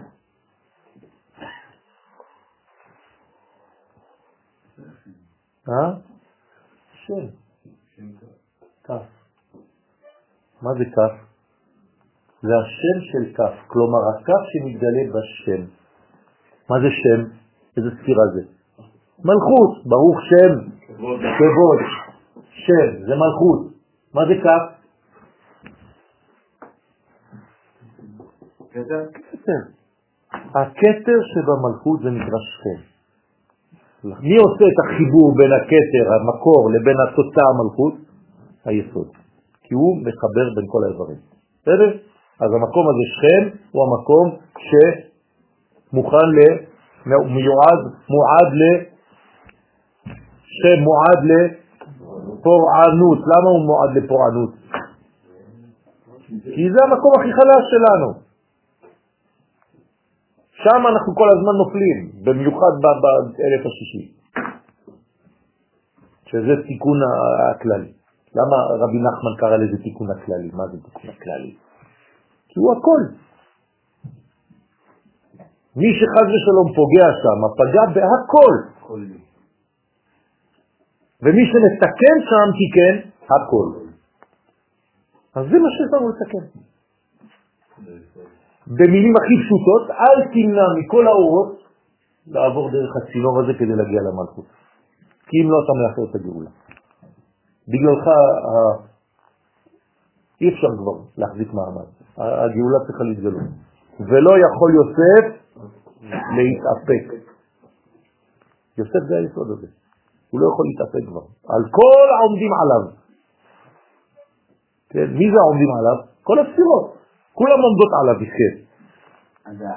אם הוא לא פותח, מה קורה שם? האורות באים ומצטברים, מצטברים, מצטברים, מצטברים, מצטברים, מצטברים, מצטברים, מצטברים, בסופו של דבר הוא מתפוצץ. ואז הכל בבת אחת. זה מה שהולך לקרות בביאת המשיח. הכל מתנקז שם, וברגע אחד, כן, פתאום יבוא המלך אל החלו. זה בבת אחת יהיה, כמו שהריצו את יוסף תוך כמה דקות, מיד הוציאו אותו מן הבור, לוקחים אותו, מגלחים אותו, מלבישים אותו, אתה לא מבין מה קורה. מה קרה? כל, כל הזמן הוא היה בכלא, אף אחד לא שם לב. ככה זה ביאת המשיח. זה הפתעה גמורה. הגילוי, כן? המהלך הוא מהלך איטי, שרק מי שלומד פנימיות רואה אותו, אבל הגילוי, בסופו של דבר, הוא מהיר מאוד. ולכן כל שנייה צריך להתכונן לגילוי הזה, למרות שהמהלך הוא מהלך איטי. האחים הפריעו לו כי זה לא היה הזמן הנכון? לא, פשוט מאוד, כי אנחנו קצת אה, קשי אה, הבנה. ואז באמת יעקב חי. צריך לתקן את המלכות בכמה תיקונים. כמה קישוטים צריך לעשות למלכות? 24. אז אנחנו עכשיו בתיקון 24, אנחנו מכוונים לקשט את השכינה על ידי זה שאנחנו, על ידי זה שאנחנו עוזרים לאורות, לקדוש ברוך הוא לגלות את האורות שלו בעולם הזה. אז אנחנו בעזרת השם מכוונים להיות הצינורות הראויים לגילוי אור אינסוף בשכינה. אנחנו נתחיל בעזרת השם. סיימנו עכשיו תיקון שלם, תשימו לב רבותיי, היום סיימנו כמעט שלושה קיומים, שלושה, כן, אה, מאמרים, שזה דבר מאוד עצום, כן, זה כאילו למדנו פה כמעט עשר שנים גמרא, בשיעור של שעתיים וחצי, כך אומר הזוהר, זה לא אני אומר את זה. עכשיו למדתם עשר שנים גמרא בלילה הזה. כן, אומרת אני יכול. כן? עוד כמה כאלה, כן. שורש מאמר הבא הוא בזוהר הקדוש פרשת בראשית, דף ה' עמוד ב'. ומשם והלאה זה כל המאמר, כל התיקון. ושם נזכר שרבי אלעזר הלך לבקר את רבי יוצא, הבן של רבי שמעון בן לקוניה, חמיד. מספרים לנו סיפור, לכאורה סיפור פשוט, רבי אלעזר הולך לבקר את רבי יוצא, שהיה הבן של רבי שמעון. ורבי אבא הלך איתו עם רבי אלעזר. שניהם הלכו לבקר את רבי יוצא. וכאן הגרסה שרבי אלעזר ורבי יוצא הלכו בדרך. כלומר, הם כבר נפגשו, והם יוצאים לטייל ביחד, רבי אלעזר ורבי יוצא, וגם אולי רבי אבא יחד איתם. כלומר, הם כבר נפגשו והם בדרך. ובדרך נזדמן להם אדם שהיה מחמר אחר בהמתו. אוקיי? מה זה לחמר? להוביל. להוביל מאחורה. מה זה מחמר אחר בהמתו? ללכת אחרי. וזה? לא? חמור, כמו חמור. מחמר זה להדריך את החומר. בסדר? שהיה נשמת בנו, עכשיו מי זה האיש הזה שהיה מחמר? היה, היה מדריך את החומר. מדריך. הבן של רב המנונה סבא. עוד פעם. עכשיו זה לא רב המנונה סבא, זה הבן שלו. כלומר הם ראו ילד או בן אדם שהיה מחמר אחר בהמתו. ויחד עסקו בסודות התורה ובסודות תחום שבת. זה מה שהם עסקו. עכשיו, הם עוסקים בהליכה, תשימו לב. הם לא לומדים, הם עוסקים. כלומר, התורה שלהם היא בסוד עסק. במילים אחרות, מה קורה בעסק? אתה מנסה לפתח אותו כל שנייה, נכון? מה זה לימוד אמיתי? זה לימוד שמתפתח כל שנייה. היה לך מאמר אחד, עשית מזה מיליון. נכון? כמו שאתה עושה עם הכסף. צריך להיות עסקים, ביזנס. ובמאמר שלפנינו מזכיר רבי אלעזר עניין זה לפני אביו רבי שמעון. עכשיו כל המאמר הזה כבר היה, ועכשיו רבי אלעזר אחרי תקופה כזאת או אחרת בא ומספר לאבא שלו רבי שמעון בר יוחאי, עליו השלום, ומבקש לשמוע גם מאביו סודות בחידושים שהוא בעצמו למד שם. אז הנה הסיפור. אמר רבי אלעזר לרבי שמעון אביו, אבא. תשימו לב, הוא קורא לו אבא. אסור לקרוא לאביו בשמו הפרטי. וגם לאימו. רק אבא ואימא. אבא, יום אחד הבנה אז לענה ורבי יוצא, יום אחד מספר לאבא שלו, הייתי הולך, לא הלכתי, הייתי הולך. מה ההבדל? מתמשך. הייתי בזמן הליכה עם רבי יוצא בדרך, ואתה ברד רב המונה סבא מההוא עלמא. דברים פשוטים, כאילו, מה, טריוויאליים. בא רבי, בא בנו של רב המנונה סבא מעולם העליון. אתה בא, מספר לאבא שלך, בא, הלכתי לטייל, ראיתי נסמה, ירדה מעולם העליון ומחמרת. בטח. אבא שלך מה אומר לך? לך, לך, לך, לך לחדר, נבול, כן. התחרפנת, מה אתה מספר לי סיפורים כאלה? אצלנו כזה זה כבר כאילו נורמלי. עכשיו איך הוא בא? בדיוקנה דהי עלמא, בצורה ובלבוש של העולם הזה. אומר, אני ידעתי שזה סתם תחפושת. ראיתי אחד, ידעתי מי זה. בא והתלבש, רצה לעבוד עלינו, כאילו אנחנו לא יודעים אותך. והזדמן לן בארכה כגבנה דמחמר בתר חמרים. ונזדמן לנו בדרך כמי שמחמר אחר חמורים. כאילו התחפש. עכשיו אתה אומר לעצמך היום, וואי וואי כמה בטח ראיתי כאלה ואני לא יודע מי זה בשוק, במכולת וזה, כמה כאלה. מבואר בשאר מאמרי רשב"י, כי כשרק נפש של הצדיק באה לעולם הזה, אז היא מתח... מתדמה בדמיון מחמר אחר בהמות. כלומר, מי ירד, עכשיו אנחנו לומדים את זה ממקום אחר, כשאומרים שזה, הפונקציה הזאת מחמר אחר בהמות, זה רק הנפש, לא חלק עליון. במילים אחרות, הצדיק הזה ירד רק בנפשו כדי לסיים עבודה שהייתה קשורה לנפש. נפש ועשייה. כן. אבל למה רק החלק הזה ירד? לא הנשמה של אותו צדיק ירדה, רק הנפש שלו. כנראה שהוא בא להשלים משהו בנפש, בגובה הזה. ושאיל לן, עכשיו אותו מחמר, שאל אותנו, אותי ואת רבי יוסף. כלומר את רבי לעזר ואת רבי יוסף, מה, מה סודו של הפסוק? כאילו אחד מחמר, פתאום שואל אותך שאלה. הלו, אתם, אתם שניכם, את שבתותיי תשמורו ומקדשי תיראו. אתם יכולים להסביר לי מה זה? יש לך כאלה ברחוב, לפעמים שואלים אותך איזה שאלה כזאת. ואמר, יהיו מילים שפירים, והוא בעצמו אמר על הפסוק הזה דברי סודות התורה יפים. כלומר, הוא שאל אותנו שאלה והתחיל כבר לספר לנו מה הוא מבין מהפסוק הזה. את שבתותיי תשמורו ומקדשי תיראו.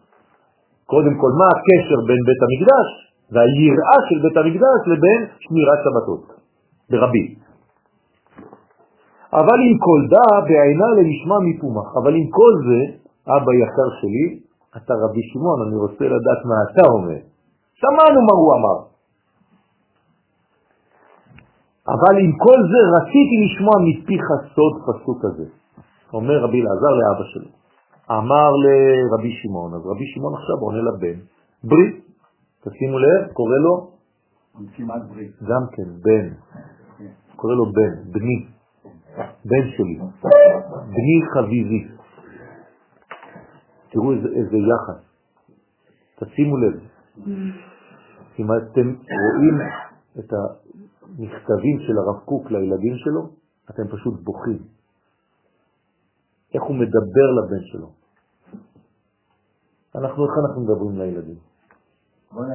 כן. צריך להיזהר, רבותיי, אני אומר את זה, אני מדבר על עצמי. תראו איזה כבוד, איזה יחס. בוודאי ברית אי הוא שקי לשבת. אומר לו רבי שמעון בר יוחאי לבן שלו, בוודאי שברית מילה שקול לשבת. כלומר, כך שבת בזמן, כך ברית בגוף, זה אותו דבר.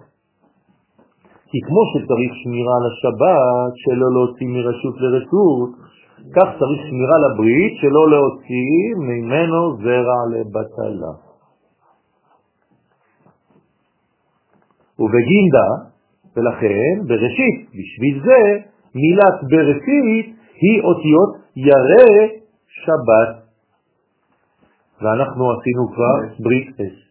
כלומר, תשימו לב שיש קשר בין תיקון 23 לבין תיקון 24.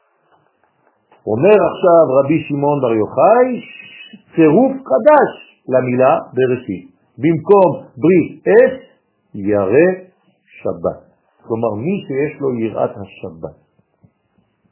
זה אותיות בראשית, זה אותו דבר. הוא אומר שזה שקול, שמפרש סודו בתיקון הבא, תיקון 24. עכשיו אנחנו נתחיל את התיקון, עוד לא התחלנו, זאת הייתה הקדמה. במילים אחרות, עכשיו מסבירים לנו מה... הם אומרים אין לקטע עכשיו לתיקון 24, זה לא. עכשיו מתחילים את התיקון. עד עכשיו זה היה הקדמה לתיקון. הנה, בראשית היא אותיות ירא שבת. זה התיקון, ככה מתחיל התיקון. אני רוצה להבין עכשיו מה העניין בין ברית לבין שבת. איך אני שומר בריתי, איך אני שומר שבת. הייתי אומר אפילו בהגזמה מכוונת, שמי ששומר שבת כהלכתה, ממש, בהכרח שומר את הברית. לא סתם שהוא משחק אותה שומר שבת.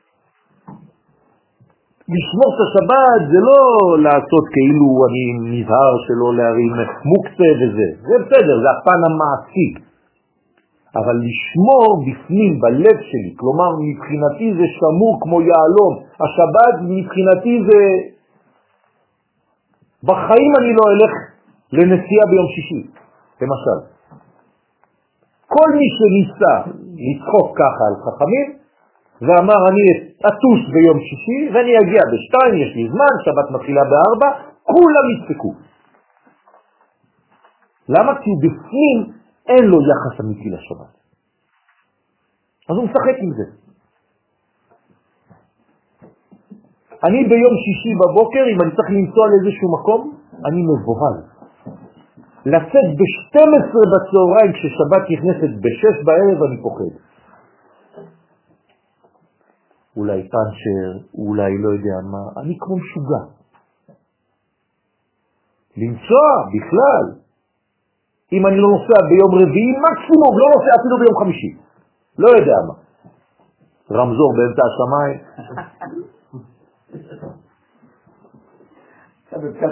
זה נקרא, כן, זה נקרא לשמור שבת. זה נקרא לשמור, לשמור, ממש לשמור מבפנים, לתת יחס מיוחד, לבוא לבית כנסת כשעדיין יום וכולם רצים עדיין, עושים ספורט, עושים כל מיני דברים. אמר, אש השבת היא חשובה לך, היא לא נכנסת בך, אתה נכנס בשקט אליה. אתה כבר מוכן ב-12, בצהריים, גם אם השבת נכנסת ב-4, גם אם היא נכנסת ב-8 בערב, או ב-9 בחוץ לארץ, שנרחם. ושבת היא ראשי תיבות, שבת, ברית, תורה. כלומר, המילה שבת זה שבת ברית תורה. כי שלושה דברים האלו צריכים לשמור ביראת השם. וזה שאמר שבתותיי תהא דחיל. את שבתותיי תהיה ירא מלחללו. כלומר, אל תהפוך את השבת ליום חול. זה נקרא לחלל. כי לחלל זה להרוג, נכון? מלשון חלל. אתה רוצה להרוג את השבת? תחיה את השבת כמו שאתה חי יום רגיל, יום חול. זה נקרא לחלל את השבת. הפכת אותה לחורים, עשית בחלולים. ומילה שבתותיי בלשון רבים היא כנגד הבינה הנקראת שבת הגדול וכנגד המלכות הנקראת שבת הקטן. הרי אם יש שבת הגדול, יש גם שבת הקטן. שבת זה זכר או נקבה? גם וגם. השבת הגדול, פירושו שבת של הגדול, של מישהו שנקרא גדול. ושבת הקטן זה שבת של מישהו שנקרא קטן. מי נקרא קטן? מלכות. מי נקרא גדול? החסד. זאת אומרת, אתה צריך לשמור על השבת של הגדול, שהוא בעל החסד, עוד יותר מחסד, עוד יותר גבוה מחסד, לא הגדולה, הגדול עצמו, כן? ושבת הקטן, כלומר שבת של המדרגה הכי נמוכה, כנסת ישראל. ירא תורה, תהיה לך יראה מלעבור על מצוות התורה. אותו דבר, כמו שעכשיו דיברתי על השבת, אתה צריך להתייחס לתורה. תורה זה צריך להיות בשבילך שמירה פנימית, אהבה. הילדים שלך צריכים לראות שאתה מחבק ספרים, שאתה כל הזמן עם ספר. אם אתה אומר להם, תלמד! אבל אותך הם אף פעם לא רואים. כן, הם לא יכולים להתבשם מזה. הם רואים אותך כל הזמן רוחץ את הרכב, אבל אף פעם לא ראו אותך מנקה ספר ומלטף אותו. זה לא עובד. והיא כנגד התפארת הנקרא תורה שבכתב, וירא ברית שתהיה לך יראה מלפגום את ברית המילה. גם זה זעזוע גדול וצריך מאוד מאוד להיזהר בדברים האלה. השם יעזור לנו כי כולנו, יש לנו חולשות בדברים האלה, ולכן גם נפגענו במקום הזה, במאבק של יעקב עם שרו של עשיו, ואנחנו צריכים כל הזמן להיזהר מהדבר הזה, כי זה המנגנון השלישי, הרגל השלישית של המנגנון של עולם שנה ונפש. אז אנחנו נמשיך בפעם הבאה, ויהי רצון שבעזרת השם... חמש? משהו כזה. יהי רצון שבעזרת השם נזכה לשמור ולהיות ירא שבת בכל התחומים של הדבר. שבת שלום.